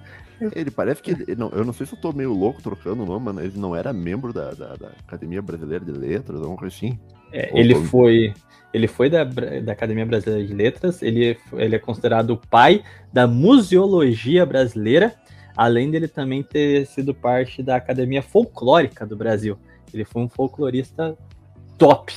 Então, tipo. Meio que os descréditos dele é muito mais por ele ter sido controverso do que propriamente cientificamente falando, sabe? A, forma, a formação acadêmica dele é realmente confiável, cara. Tipo, ele tá no nível historiográfico de um Pedro Kalman, por exemplo, que é outro bem conceituado da época, né? Os dois tinham os mesmos, as mesmas é, metodologias de pesquisa, de análise. Ele só era polemista. Esse era o problema dele. Hum, Mas um ponto que eu queria levantar para tu, Homero, que é você fez um, você fez vários é, textos filosóficos que acabava abordando o tema, mas dois específicos que a gente passou aqui por cima é um sobre as sociedades abertas e o outro que é mais recente a respeito da, do atomismo, né? O processo de atomização dos indivíduos na sociedade. Então a gente está falando aqui basicamente o capitalismo moderno ele tenta te isolar de qualquer vínculo, né, familiar, religioso, da comunidade, qualquer coisa do tipo, porque ele pode te moldar e te transformar num consumidor perfeito, né? Via de regra, eh, você se torna muito suscetível a essas influências, tá desenraizado de tudo. Mas ah, um ponto que eu acho interessante é você acha que a gente tem condição de manter isso? Você não acha que esse processo de atomização de criar identidades muito particulares. Tipo, o cara, é, sei lá, ou ele é Ancap, é, é, Rockbardiano, não sei o quê, ou ele é um- uma lésbica não binária, cis, uma identidade muito específica, tá ligado? Você acha que isso aí se mantém ou é isso ah, aí eu que acho que isso aí tentar? estraga, isso aí, eu acho que isso acaba prejudicando a eficiência econômica dos países que adotam esse tipo de atomismo. É isso que eu penso. Mas não a gente que volta esse... no ne- a gente volta no negócio da China, né? Isso é interessante para a China, né? Interessante que exista o atomismo social, mas lá no país deles eles não querem o atomismo social. Lá eles meio que é, é um povo só e, e se você é um grupo minoritário, inclusive eles te põem num campo de, de, Reeducação. Trabalho, de- trabalho. É, é. um campo de reeducação, né? Vamos, vamos usar o termo. assim. Então, meio que é uma coisa que, que eu acho que prejudica a eficiência econômica de um país, mas ao mesmo tempo é uma coisa que o, o mundo ocidental, eu acho que não está disposto a, a abrir mão. Né? Mas você não acha que é, esse atomismo pode um processo de desglobalização no mundo ocidental? Tipo assim, ele quebra o- a globalização, tenta romper as cadeias com a China, com a Rússia, isolar os seus inimigos, e aí ele cria uma cadeia produtiva interna que vai basicamente viver de parasitar esses indivíduos. Você não acha que dá para manter as duas coisas? Elas são complementares? Tipo, você cria um escravo perfeito, um consumidor perfeito, e aí você só reindustrializa o seu país. Tipo, você vai ter aqueles sujeitos ali que vão consumir só o que é seu, inclusive não vai cara que- aqueles caras que tiram foto com a boca aberta. assim.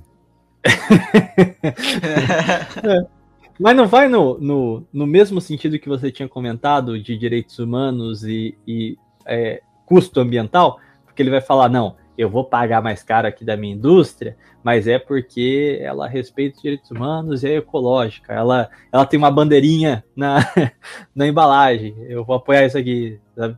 Será que não, não é uma narrativa justamente que ajude a legitimar esse processo ocidental? Cara, não sei. Ah, pe- pega no pulo! Cara, Thomas acha. cara, pode ser. Assim, o que eu acho é que é intancável, mano. E puta que foi filho da puta, meu toqueiro passou de novo, velho.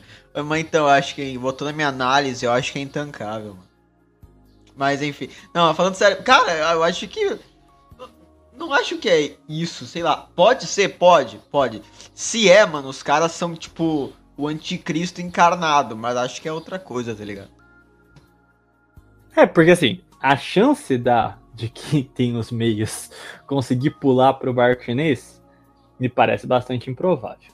A lógica capitalista lá. Se eles não tiverem lá já, né, supondo. É. Tem esse ponto, tem esse ponto. Mas é que a lógica do capitalismo se, ele parece se guiar inerente ao, às ideologias. Ele busca eficiência. Querendo ou não, você ser um rentista fudido, especulador, não é muito eficiente na prática. Então, é, é, então pode ser que um processo de desglobalização sirva para eles é, simplesmente uh, criarem um mercado doméstico. Eles vão ter que. Assim, eles vão ficar meio tristes de ter que romper com o neocolonialismo, perceber que eles não podem continuar escravizando o chinês, mas eles falam, não, tá bom, a gente se contenta em escravizar só a, a, a Jéssica, que nasceu como Roberto, e está consumindo meu Ruffles é, da Anitta. É, feita a partir de carne de insetos e vegana. É, eu, eu, acho que, eu acho que o plano talvez seja esse. Eu, eu vejo assim, claro, eu posso estar errado, mas eu acho que o plano principal do, do mundo ocidental é acabar com a globalização. É terminar, ou é, é principalmente excluir os países que são ameaças para eles na, na globalização. Então, talvez essa seja uma saída, né? Romero, você é um você é um patriota. Eu já vi nas, nas teorias filosóficas você dizendo um amante da, da, da brasilidade, um defensor do Brasil. Aham. É, e você levantou um ponto legal, porque assim, Alguém tem Ocidente... que defender esse país, cara. Os caras ficam o dia inteiro falando que é Bostil, Bostil, Bostil não é Bostil. tá? Alguém tem que, tem que ter alguém pra falar bem. Você é o defensor do perfeitil? O Lindil, o Maravilhil, o Perfeitil, o Bonzil. Based, mano, eu tô cansado. Toda vez que alguém fala bostil, um pedaço da minha alma morre, tá ligado? É, é, a gente você chegou a citar o atomismo ocidental e depois você falou dessa da questão chinesa que eles são um, né? Parece que eles tipo são dois é, extremos diferentes. Um exclui os órgãos intermediários, né? Família, comunidade, enfim, e concentra tudo na ideia do partido, da, da nação, e o outro destrói todos os outros laços e torna inviável qualquer unidade, né? Você acha, vamos por aqui, voltando ao mundo multipolar, você acha que dá para, por exemplo, o Brasil, por ter uma herança latina, iber, é, ibérica, né? Nós somos povos ibero-americanos. Você acha que a gente consegue ser um, um- uma terceira coluna que, na verdade, consiga preservar os intermediários? Tipo, exclua, o, não exclua, mas preserve em menor escala um indivíduo, mas centralize a família, a comunidade e preserve em alguma instância a união, mas não de maneira tão correta. Você acha que dá pra gente fazer isso ou simplesmente intancável o perfeitinho? Não, não dá, não. Porque é, o Brasil é um país muito fraco, cara. A gente não tem condição nenhuma de, de, de impor ah, as, as pautas, né? Então a gente, geralmente, a gente segue a pauta do- dos, dos nossos donos, né? Isso historicamente falando. Então, não vejo nenhuma, nenhuma salvação nesse sentido, assim. Eu acho que a, a gente vai seguir o, o quem venceu o conflito da, da G Fria, tá? Então, ah, que foi mais ou menos o que o Vargas, eu, eu sempre, eu vejo assim, né, o Vargas, ele tentou ali ficar em cima do muro, né, e escolheu, talvez do modo correto, alinhar o Brasil do, do lado vencedor da guerra, né? então ele é na, na Segunda Guerra Mundial. Então, a escolha do Vargas, eu acho que, na minha opinião, foi correta, né, porque se ele tivesse escolhido o outro lado, provavelmente o Brasil teria se fragmentado, né. E, entretanto, a, a partir do momento que, que acabou esse conflito, os esses caras que o Vargas a- apoiou trabalharam para tirar o Vargas, né? E isso em- não só eles, o, o Vargas ele tinha um botava para dentro do governo dele uns caras que, que, que odiavam ele, né? Então então acabou que ah, o Vargas ele tentou fazer alguma coisa ali nacional e tal, pensar nos interesses do, do, do país, mas assim que acabou o conflito da, da G Fria, eh, ele foi removido. Tá? E eu acho que a mesma coisa vai acontecer ah, com relação ao Brasil agora. A gente está nesse conflito, nessa Segunda Guerra Fria, Mas, uh, e a gente tá, não, pensar em interesses nacionais, eu vou não sei o quê, mas a verdade é que se, o, se um dos lados vencer, né, a gente, daí a gente, a gente vai a, a se alinhar com o lado que venceu. Né? Daí talvez, olha só, daí talvez que, que seja interessante que nenhum dos lados vença, que esse mundo, que eu, que eu não considero multipolar, mas considero bipolar, né? que esse mundo bipolar continue exatamente do modo que está. O único modo do Brasil ter um certo nível de, de nacionalismo é que nenhum dos lados vença. Né? Que fique para sempre esse conflito aí, que eu não sei se vai acontecer. E daí, se um vencer, se um vencer, o Brasil vai se ferrar. Basicamente é isso. Pô, mas calma aí, se, vamos supor que a China vença, você acha que a tendência é a China apoiar um modelo de criação de repúblicas populares? Tipo, você acha que isso é, isso é real? Porque, sei lá, a China eu vejo que não sei, cara, ela nunca fez isso, né? O único aliado comunista dela é a Coreia do Norte. Não foi nem ela que fez aquela porra. Acha que tem esse risco de tipo, ela exportar modelos? É que eu não sei, mesmo? porque. É, daí volta naquilo que eu falei. Eu acho que talvez eles não, eles não exportem porque eles não podem. Eu acho que se eles tivessem vencido, eles, eles exportariam também. Né? Os Estados Unidos, quando ele quando ele estava na G-Free, ele não ficava empurrando ideologia para cima das pessoas. Ele empurrou depois que ele venceu, depois lá no, na, no fim da história lá do Fukuyama. Lá em, de 89 em diante, ele empurrou a pauta. Por quê? Porque ele podia. Né? A China uhum. é, se diz muito pragmática e tal, a mesma coisa a Rússia, né? Ah, são muito pragmáticos, eles não enchem o saco. Isso aí, o Arte da Guerra, seguida, ele fala isso, né? Não, porque a China e a Rússia, elas não enchem o saco. Eu acho que elas não enchem o saco porque elas não podem. Né? Se eles pudessem, eles encheriam o saco também. Então, acho que a partir do momento que eles vencessem o conflito todo, eu acho que seria começaria, sei lá, a passar uma censura em tudo e, e, uma hora ou outra a gente ia ficar alguma coisa, não exatamente chinesa, mas a gente ia ficar um, uma outra forma de colônia. Acho que não vai deixar de ser uma colônia, né? infelizmente. Assim. Cara, eu acho que a China ela pode influenciar o assim no, numa no mundo onde a China é o país hegemônico, ela vai definitivamente sim começar a influenciar os outros países de uma maneira muito maior Porém, eu não, eu não sei se vai ser tipo uma exportação ideológica ou de modelo de governo, sabe? Mas eu acho que justamente essa. É, tipo. Porque a China tem uma ideologia muito versátil, sabe? Eles apelam pro livre mercado liberal, porém ao mesmo tempo eles têm aquele fator mais. aquela estética mais socialista, comunista. Porém ao mesmo tempo eles são mais nacionalistas, assim, com. sabe? É, enfim, é, toda a doutrina deles é uma doutrina bem nacionalista, voltada para a China e com um ensino que cria os homens, os meninos para serem homens e essas coisas, né? Então, essa versatilidade chinesa, ao meu ver, não seria algo que a China queria iria querer exportar para os outros países, porém é algo que ela pode usar para começar a influenciar partidos de países dissidentes. Por exemplo, Vamos dizer que a China é o país hegemônico e o Brasil ele começa a se distanciar da China, começa a agir contra os interesses da China aqui e ali. O que, que a China pode fazer? Pode começar a apoiar os partidos mais populistas do Brasil, mais de esquerda. Agora, tipo, lá. Ou, ou um PCO da vida. Assim. É, um PCO da vida. Agora, tipo, lá no México, eles podem começar a apoiar um governo mais de direita, de livre mercado. Por quê?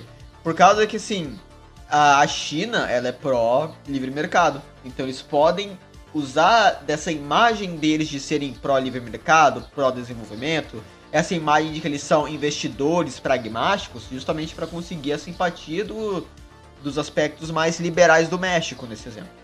Então, essa versatilidade da China talvez seria mais perigosa do que a própria a própria jornada ideológica liberal dos Estados Unidos. Porque os Estados Unidos, a, o papo deles não se aplica a países que não são liberais. Até mesmo na América Latina, você vê que o liberalismo da América Latina virou tipo um negócio completamente diferente. O liberalismo virou um caudilismo, basicamente, que daí depois se emergiu com, uh, com socialismo, daí virou meio que um trabalhismo, né? em outros lugares é um negócio mais diferente, enfim. Agora, em lugares como o Oriente Médio, simplesmente não passa o liberalismo. Não passa. Agora a China, ela não tem essa limitação. A China pode apelar para todo mundo que ela quiser, porque ela tem essa diversidade e o modelo chinês, ele é muito muito vago, muito versátil. Mais pragmático, né? É, aham. Então, a, ca- a capacidade da China, pelo menos assim, comercial e ideológica, de poder espalhar sua ideologia na eventualidade de uma hegemonia é muito grande, se não maior que os Estados Unidos, ao meu ver. O que eu rezo é que o Brasil, ele até esse momento chegar, ele pelo menos tenha um governo que seja mais nacionalista, que tenha uma indústria própria, que consiga ser a, a, a montanha, assim, sabe? A montanha brilhante no topo, sabe? Mas daí a gente volta no negócio da, da, da globalização. Por que, que o Brasil vai fazer uma indústria se é tudo mais barato comprar da China? Qual é que é o incentivo que existe? No mundo globalizado, o Brasil nunca vai se industrializar. É, não. É o que eu tô. É, é o que eu vejo desse mundo multipolar do BRIC, sabe? Tipo, é o que você falou. A China vai fazer coisas mais baratas. Porque a gente criaria uma indústria. Os nossos alimentos sempre vão ser mais baratos. Porque, quer quer dizer, a China já tem. Inclusive, foi divulgado no congresso aí do Partido Comunista Chinês um projeto bem gordinho de independência, alimen é, de, é, independência alimentícia. Não é, assim, não é assim que fala, mas vocês entenderam. que pode ser um perigo gigantesco para o Brasil, né? Cara, mas só Mas- fazer um parênteses já, desculpa te interromper. Uhum. Mas eh, muita gente fala assim, né? Isso eu vou referenciar o Arte da Guerra de novo, né? Diz, não, porque o Brasil precisa da China e tal, para comprar os produtos e tal. Que a China pode substituir o Brasil, sei lá, volta e meia falam sobre isso com relação à África, né? Não, eles podem começar a plantar soja na África e tal.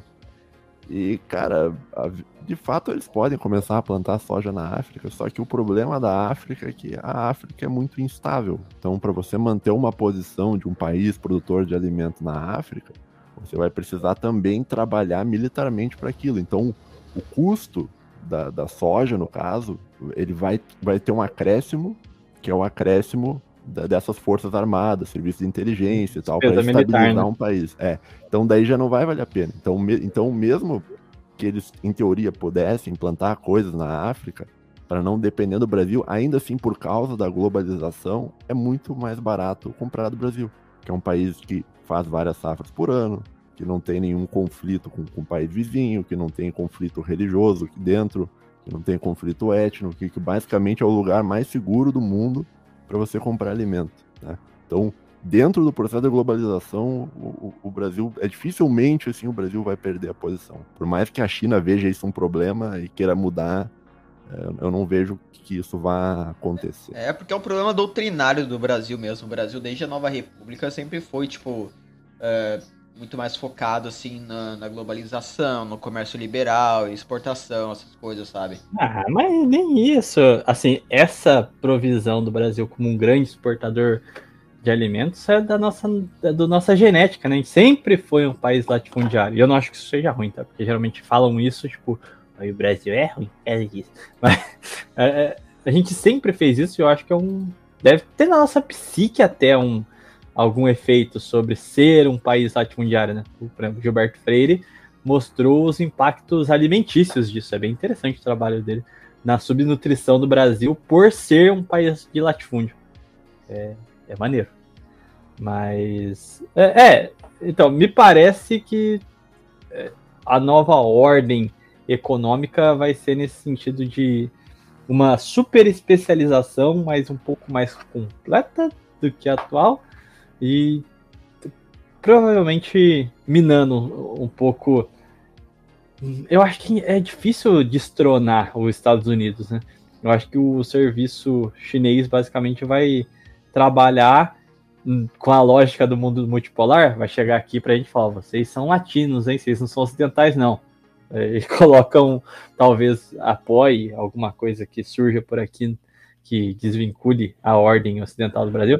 Acho que o negócio vai ser minar a influência ocidental até só sobrar os Estados Unidos e Europa, sabe? Aí o resto é meio é, solto da- da- do conceito de sociedades abertas e de é, liberalismo político. Acho que a tendência vai ser essa, né?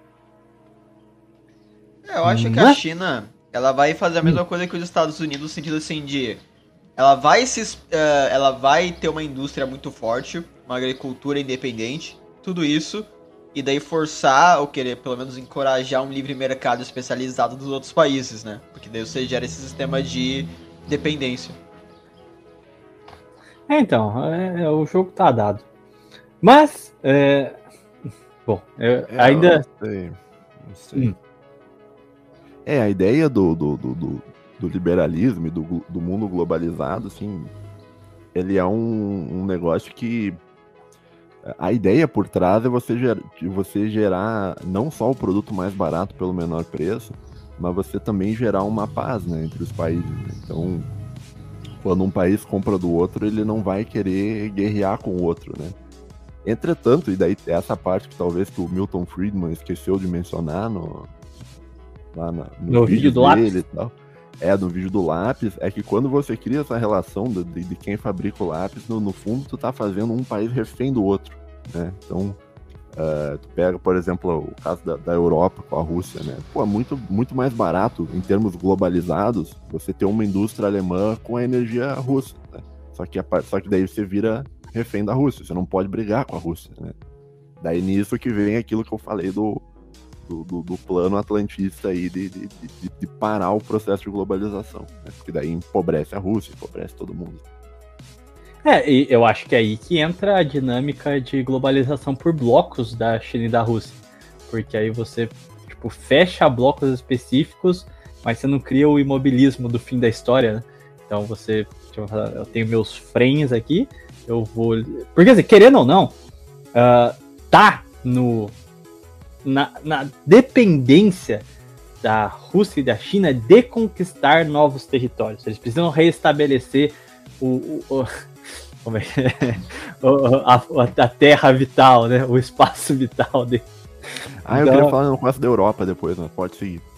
É, é, então, assim, eu acho que a ideia de você criar blocos pragmáticos e que não sejam totalmente globalizados naquele, naquele nível de descentralização de produção, mas criar uma nova setorização da economia, acho que permite que mantenha a economia globalizada ao mesmo passo que não freie a, a possibilidade de guerrear deles, né?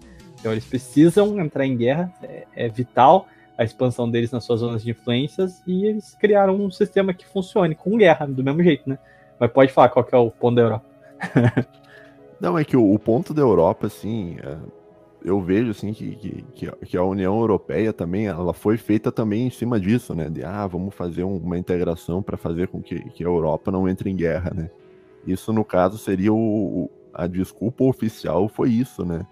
Mas esses dias eu tava pensando assim, a- a União Europeia é bem mais que isso. Eu acho que a União Europeia é uma quase como se fosse uma ferramenta de colonização, onde você pega uma determinada cultura e você impõe em cima do- do- dos países europeus, né? Que é aquela coisa do- dos valores europeus lá que a Ursula von der Leyen falava, né? Que, que seriam os valores liberais numa sociedade aberta. Então, o- eu não vejo assim. Eu acho que a, a- Europa inteira é um, é um continente assim culturalmente colonizado. né? Isso desde o final da, da Segunda G Mundial. E depois a G Fria também pro, pro, pro lado lá que era comunista. Então, eu não sei, cara. Esse- esses processos de, de integração, de- dependendo do modo que eles são feitos, eu acho que eles são muito prejudiciais. Eu não vejo, por exemplo, eh, qualquer possibilidade da Europa fazer qualquer coisa do povo europeu. Acho que o povo europeu, infelizmente, terminou já. E aqui eu não quero entrar na, na- na conspiração lá do plano Morgenthau. O plano Calege! Tem o Não sei se tu conhece o plano Morgenthau. né? É, isso aí eu só sei por nome, nunca cheguei É, a ver tem umas teorias aí BitChute, que, que, que- que queriam destruir o povo alemão e aquela coisa toda, meio pa- Sim. chapéu de alumínio. E daí eu não sei, cara, eu, eu, eu, eu vejo assim, pega, por exemplo, a França, né? O povo sai na rua toda hora, lá os, os coletes amarelos, quebram tudo e não acontece Saíram ontem absolutamente também. nada. Não acontece absolutamente nada. O cara sai, quebra tudo que e nada muda. E os caras também votam lá na Le Pen, também absolutamente nada muda. Eles continuam sendo, sendo uma, uma colônia de um pessoal aí, do- dos chefes do Macron e da, da- da- daquele pessoal que anda junto com ele, que não necessariamente é aquele grupo étnico, são pessoas além disso também. E- mas é tipo, é meio triste, sabe? E talvez o, o que aconteceu com a Europa, eu acho que no futuro a, tendência é eles se desindustrializarem e, e virarem só um país turístico, sabe? Que a pessoa vai lá para ver as, as ruínas antigas ou alguma coisa assim. e- que o turismo é muito forte na, na Europa, né?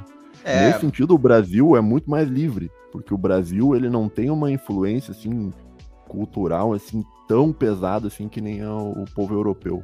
O povo brasileiro ainda pode, sei lá, votar num deputado ali, e ele vai fazer alguma coisa, ou votar num presidente, e ele vai tentar fazer alguma coisa, mas o europeu assim, infelizmente, eu acho que não há solução nenhuma assim enquanto para a Europa, enquanto existiu a União Europeia, né? Que é uma ferramenta que eu vejo ela assim como uma ferramenta de controle mesmo, um negócio feito para que aquele povo fique junto sobre uma determinada moral para sempre.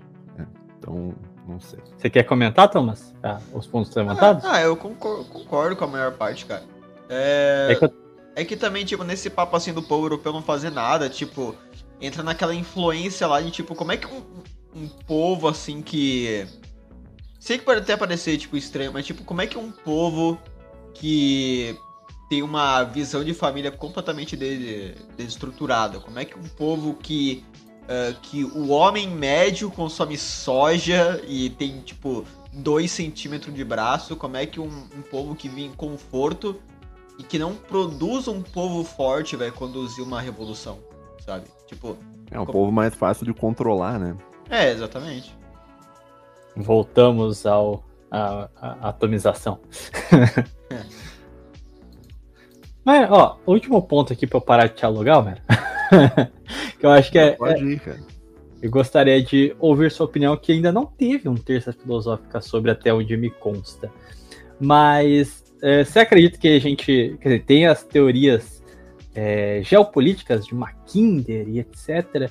sobre a Ilha Mundo, sobre potências é, terrestres e potências marítimas, né? Uh, olhando para a China, a gente teria que considerar ela uma potência marítima, em tese, né? Porque é, a, a expansão, a demonstração de poder dela se dá pelo domínio dos mares, rotas comerciais, etc.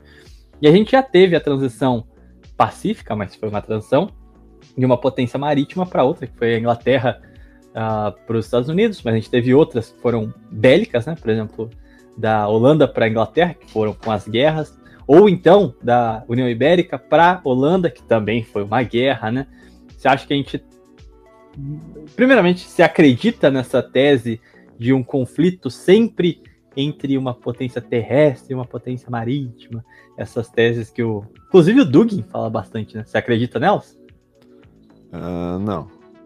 Eu acho que não. Eu acho que, eu acho que vai ter. Acho que o conflito, que nem eu disse, eu vejo que por parte do pessoal atlantista, eles vão buscar o conflito, o conflito é, é inevitável, né? Assim, eles vão tentar empurrar alguma guerra por procuração aí, que nem eles fizeram com a, com a Rússia, né? Porque eles precisam parar o processo de, de globalização. Mas eu não sei, cara, a- até que ponto existe essa coisa de potência marítima, potência terrestre e tal. não- O que, que tu É pensa que- disso? É, é que eu fiquei pensando, por muito tempo, é, me refiro ao século XIX e XX, né? Quando os Estados Unidos estava em ascensão, se tinha uma discussão se os Estados Unidos era uma potência marítima, no estilo das anteriores, né? Que dominava pelo mar, sua potência por ali, se ela era terrestre. Muitos acreditavam que ela era uma potência terrestre, porque teve né, o marco da, da- das anexações dema- dos demais estados, gradualmente, a- o corte da malha ferroviária, jornada para o oeste, é, a, a- o a, a conquista bioceânica, né? Então você via que tinha uma expansão essencialmente pela terra. Então dizia que era uma potência terrestre. Mas no, no momento da Guerra Fria, que foi o ápice da civilização estadunidense, eles se configuraram como uma potência marítima, né? Eles criaram diversos entrepostos, bases por todo o mundo e dominando as rotas marítimas para minar o poderio soviético, que era essencialmente terrestre. Né? Não tinha, mal tinham saída para o mar. Até hoje o problema russo, né? E- então, assim, ela acaba se consolidando no seu auge como uma potência marítima. Mas eu fico pensando se realmente É que o foda da potência terrestre é que ela precisa de muita, muita, muita terra, né? É o domínio. Dizem que a ilha. É ilha mundo mesmo a teoria? Eu acho que é. Não sei se você sabe, Thomas. Mas é o, o espaço vital lá que o, o bigodinho se inspirou. Ah, tô ligado. Que, tipo, se você dominar o, o- a Eurásia e parte continental da Europa, você vai ter uma porção de terra tão, mas tão, mas tão, mas tão grande e tão cheia de coisas que você pode se organizar ali dentro e se torna tipo, uma fortaleza inexpurgável. Você vai ter tudo que você precisa ali. Aí você não precisa se preocupar. É. E aí seria impossível uma potência marítima adentrar esse, esse poderio, né? É, nesse quesito ele tava certo, nesse quesito. Eu acho. Mas não, mas não, deu, não deu certo com Roma, né, no caso. É, por exemplo, aquela Porque a Roma tinha um território enorme, cara. O território romano era gigantesco. É, era basicamente esse. Era, era o grande Heartland, né? Se a gente parar não, pra mas Roma durou mil anos, então de certo modo foi um sucesso também. É, aí você É. tem um ponto. É, não Parando tem pra como. pensar. É, o, o problema de Roma não foi tipo. Quer dizer, sim, você teve as, as invasões bárbaras, mas não foi um negócio assim muito tão militar quanto foi um problema interno da, do Império Romano que causou estagnação, que daí deixou o país vulnerável às invasões, tá ligado? Pelo menos ao meu ver é isso. O Sacro Império também seria uma potência terrestre? Ele durou mil anos também, né? Foi É, um sucesso. É, é, é que não sei, o Sacro Império, acho que a, a definição do Sacro Império de potência é meio vaga, sei lá, porque eu não, não vejo ele tipo. É, terrestre até pode ser, mas. É, assim, assim, Sacro Império Romano é meio. difícil assim de definir, tá ligado? É pela natureza, assim, da, daquele país. Ele foi foda com Carlos Magno, mas o resto. É. É, assim, é que foi muito mais tipo uma, uma federação, assim, tá ligado? Do que realmente o império que colonizava e influenciava outras nações e teve hegemonia, tá ligado? Porque só que o Império Romano nunca realmente teve uma hegemonia completa da Europa, pelo menos não no mesmo nível que o que a que o Império Romano teve, ou que até que a própria União Europeia teve até certo momento, tá ligado? É, é verdade. É, eu não sei. É que tipo, é muito relativa à, à tese de uma potência terrestre, porque ela é, tipo, impossível. Quando você conquistar toda a parcela de terra que você precisa para ter ela, seu império já vai estar se fragmentando já. Vai ser uma glória de uns, umas duas décadas e acabou. Vai estar tudo fragmentado já. Tipo, a União Soviética quase, quase, quase chegou lá. Mas antes dela conseguir, ela já se, se autodestruiu, né? Não tem como manter aquilo ali. Aham. Então, enquanto uma potência marítima, ela consegue ter entrepostos, é comparativamente mais estável, mais fácil de suborno, mais rentável. Então, sei lá. O, Brasil mesmo, eu acho que a gente. Se, se a gente tivesse uma saída bioceânica, apesar da geografia intransponível quase por causa das cordilheiras, ah, talvez pudesse ser uma ameaça real para os Estados Unidos. Se a gente tivesse, por exemplo, o projeto ABC, que o Getúlio Vargas e o, e o, o Peron ficavam planejando lá, que era Brasil, Argentina e Chile. Se tivesse um projeto de integração em infraestrutura real, porra, imagina o Brasil com acesso ao Pacífico. Por exemplo, hoje em dia que os mercados asiáticos são mais pujantes, seria uma vantagem é, bastante assustadora, né? Aham. É, eu não sei, cara. É porque o, o Brasil. né, Eu não sei. É muito. O Brasil, ele é- se for parar pra pensar, talvez ele seja um dos países mais longe de tudo, né? Se for pegar, ele é bem longe dos Estados Unidos, ele é bem longe da Europa, ele é bem longe da, da- do Oriente. Da Ásia. É, a América do Da Sul é uma ilha, na verdade. É assim, figurativamente, né? Porque a gente é tão isolado assim do resto do mundo. Enquanto a Europa tá queimando, a Ásia tá queimando, a gente tá lá, tipo, assistindo, comendo pipoca, tá ligado? Será que não dá pra ser o Heartland? A gente ser a Ilha Mundo? Tipo, ninguém consegue fazer um assalto eh, por terra aqui, tá ligado? O Ah, máximo que eles podem fazer é, tipo, fechar nossos portos pra gente não sair. Mas entrar, cara, é impossível. Só que se tivesse um Simão Bolivar de sucesso. é, é porque, tudo. mano, o Brasil, ele, ele nunca foi expansionista. Tipo, o Brasil nunca invadiu, tipo.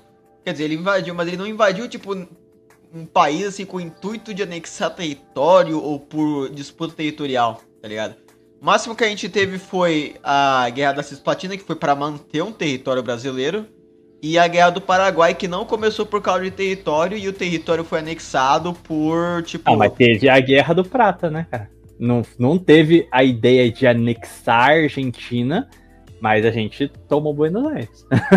Não, a gente ocupou do Buenos Aires, não tomou. Bicho, eu vou no banheiro, eu já volto aí, cara. Vai lá, dá um milhão. mijar, eu já venho. Tá bom. Assim, a gente, a gente ocupou Buenos Aires, não anexou, tá ligado? Mas assim, é que o Brasil, ele já é meio que. Ele meio que já é a sua própria ilha mundo, tá ligado? Porque em questão de população, a gente já tem mais do que o suficiente. Em questão de alimento, a gente é mais do que autossuficiente. O Brasil alimenta motoqueiro, caralho, mano. Caraca, isso aí foi fudido. Não, isso aí foi fudido. Não, mas em questão de motoqueiro, quer dizer, em questão de comida, o Brasil ele já é mais do que autossuficiente. Ele já alimenta um bilhão de pessoas com a sua agricultura. Questão de energia, a gente também é autossuficiente. Só que a gente é burro de não refinar o petróleo e vender tudo pro, pra Arábia Saudita, tá ligado? E em questão de indústria, a gente tem os recursos naturais, a gente tem carvão, a gente tem ferro, a gente tem tungstênio, a gente tem nióbio, que o Bolsonaro falava e depois fa- parou de falar.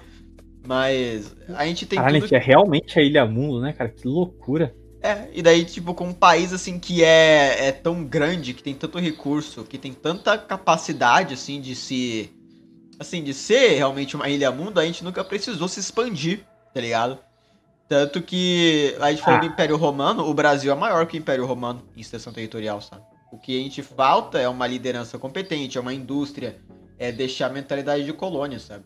Mas Mas a assim, gente é, não cumpriu o principal objetivo geopolítico nosso. Con- Convenhamos? Conquistar a América do Sul?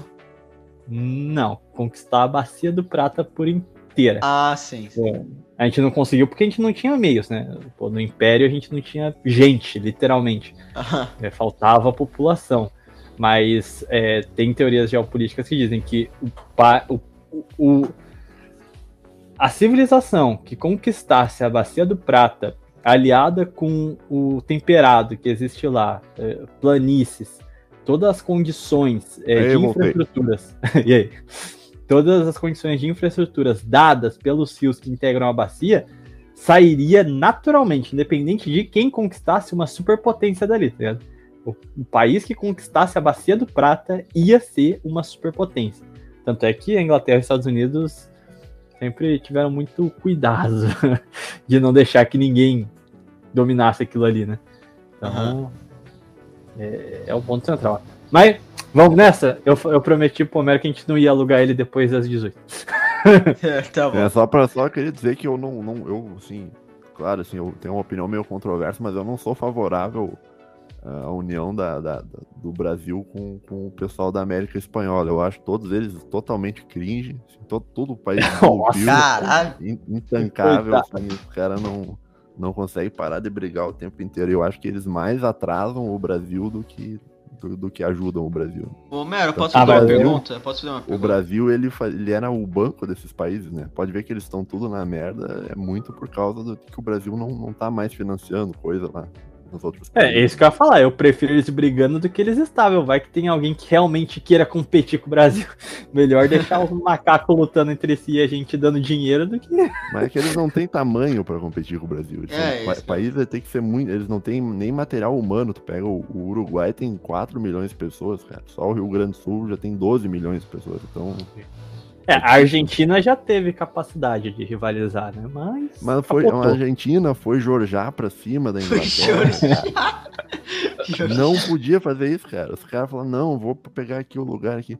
A- a- ali foi o ponto que eles começaram a decair, cara. Ali, porque, porque dali em diante, cara, foram brigar Já com a era. Inglaterra, já era. Não, foi só a ladeira abaixo. cara. O, o Brasil até tentou dar uma segurada ali, com, dar uma financiada e ajudar os caras, mas eles não têm os recursos naturais que o Brasil tem, eles não têm as terras férteis que o Brasil tem, não tem indústria nenhuma e, e é um povo, assim, no, no geral, assim, que eles são meio arrogantes, assim, com, com relação ao brasileiro, assim, sabe?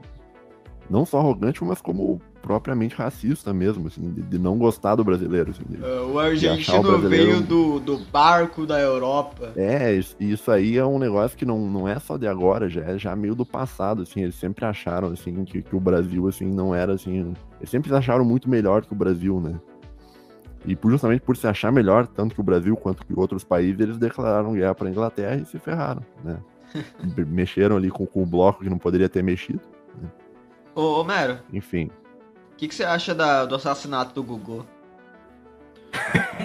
Cara, o que, que eu acho do assassinato do Gugu, cara? Eu tinha, tinha uma. um- uma coisa que parece que ele tinha um. Ele tinha um relacionamento com o cara, né? Dizem, né? Gugu era sei, gay? tô- tô- Dizem que. É, diz que depois que ele faleceu, veio um cara e dizia que era namorado dele e que tinha. que tinha até foto junto com ele e tal, que não sei o que, que queria um pedaço da herança, né? Caralho. Aí, talvez, ah, talvez a esposa do Gugu, por saber disso, tenha feito alguma coisa, não sei. Caralho, sabia disso não, mano. Cada dia que passa, fico mais interessado pelo É, diz assassinato que, do Gugu. diz que ele era meio vereador, não sei até que ponto. Vereador. Caralho. É, o vereador Pô. é o termo que usa no Facebook pra não tomar um bloco de 30 dias. né? É, eu, eu já vi essa tese mesmo e parece que o bagulho era bastante real.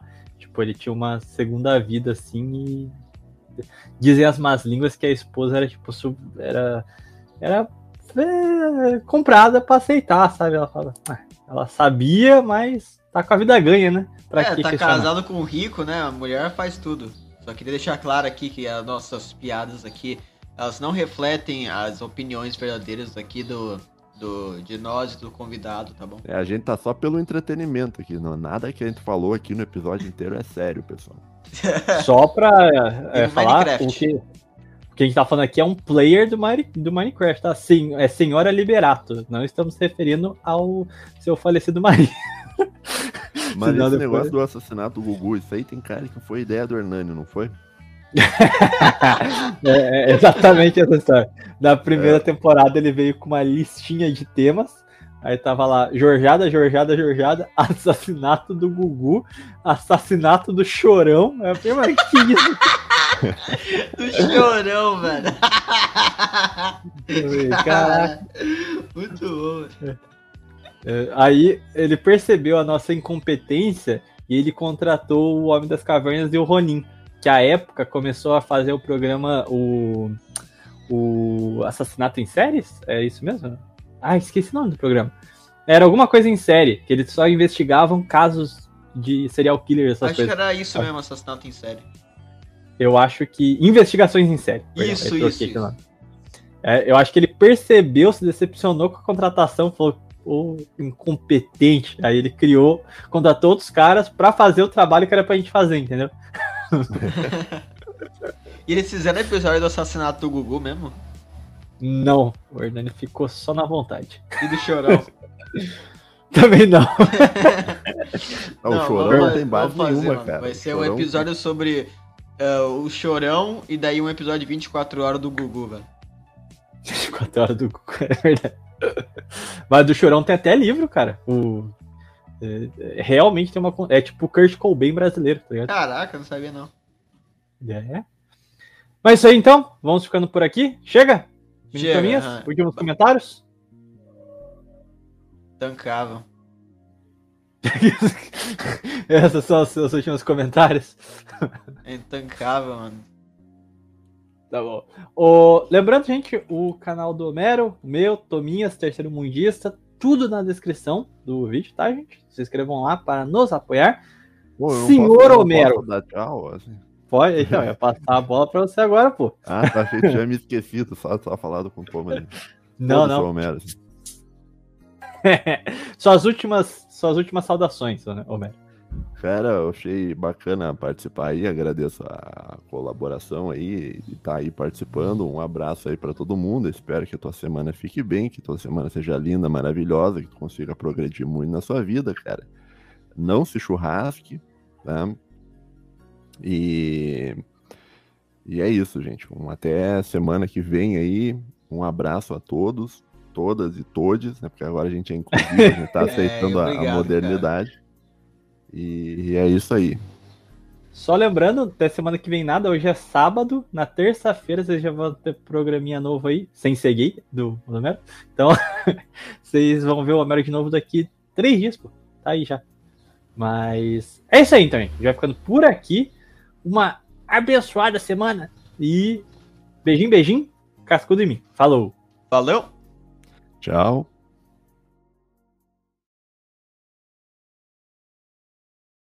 Mano, esse é o único podcast que a gente tem que falar não se churrasque pro ouvinte.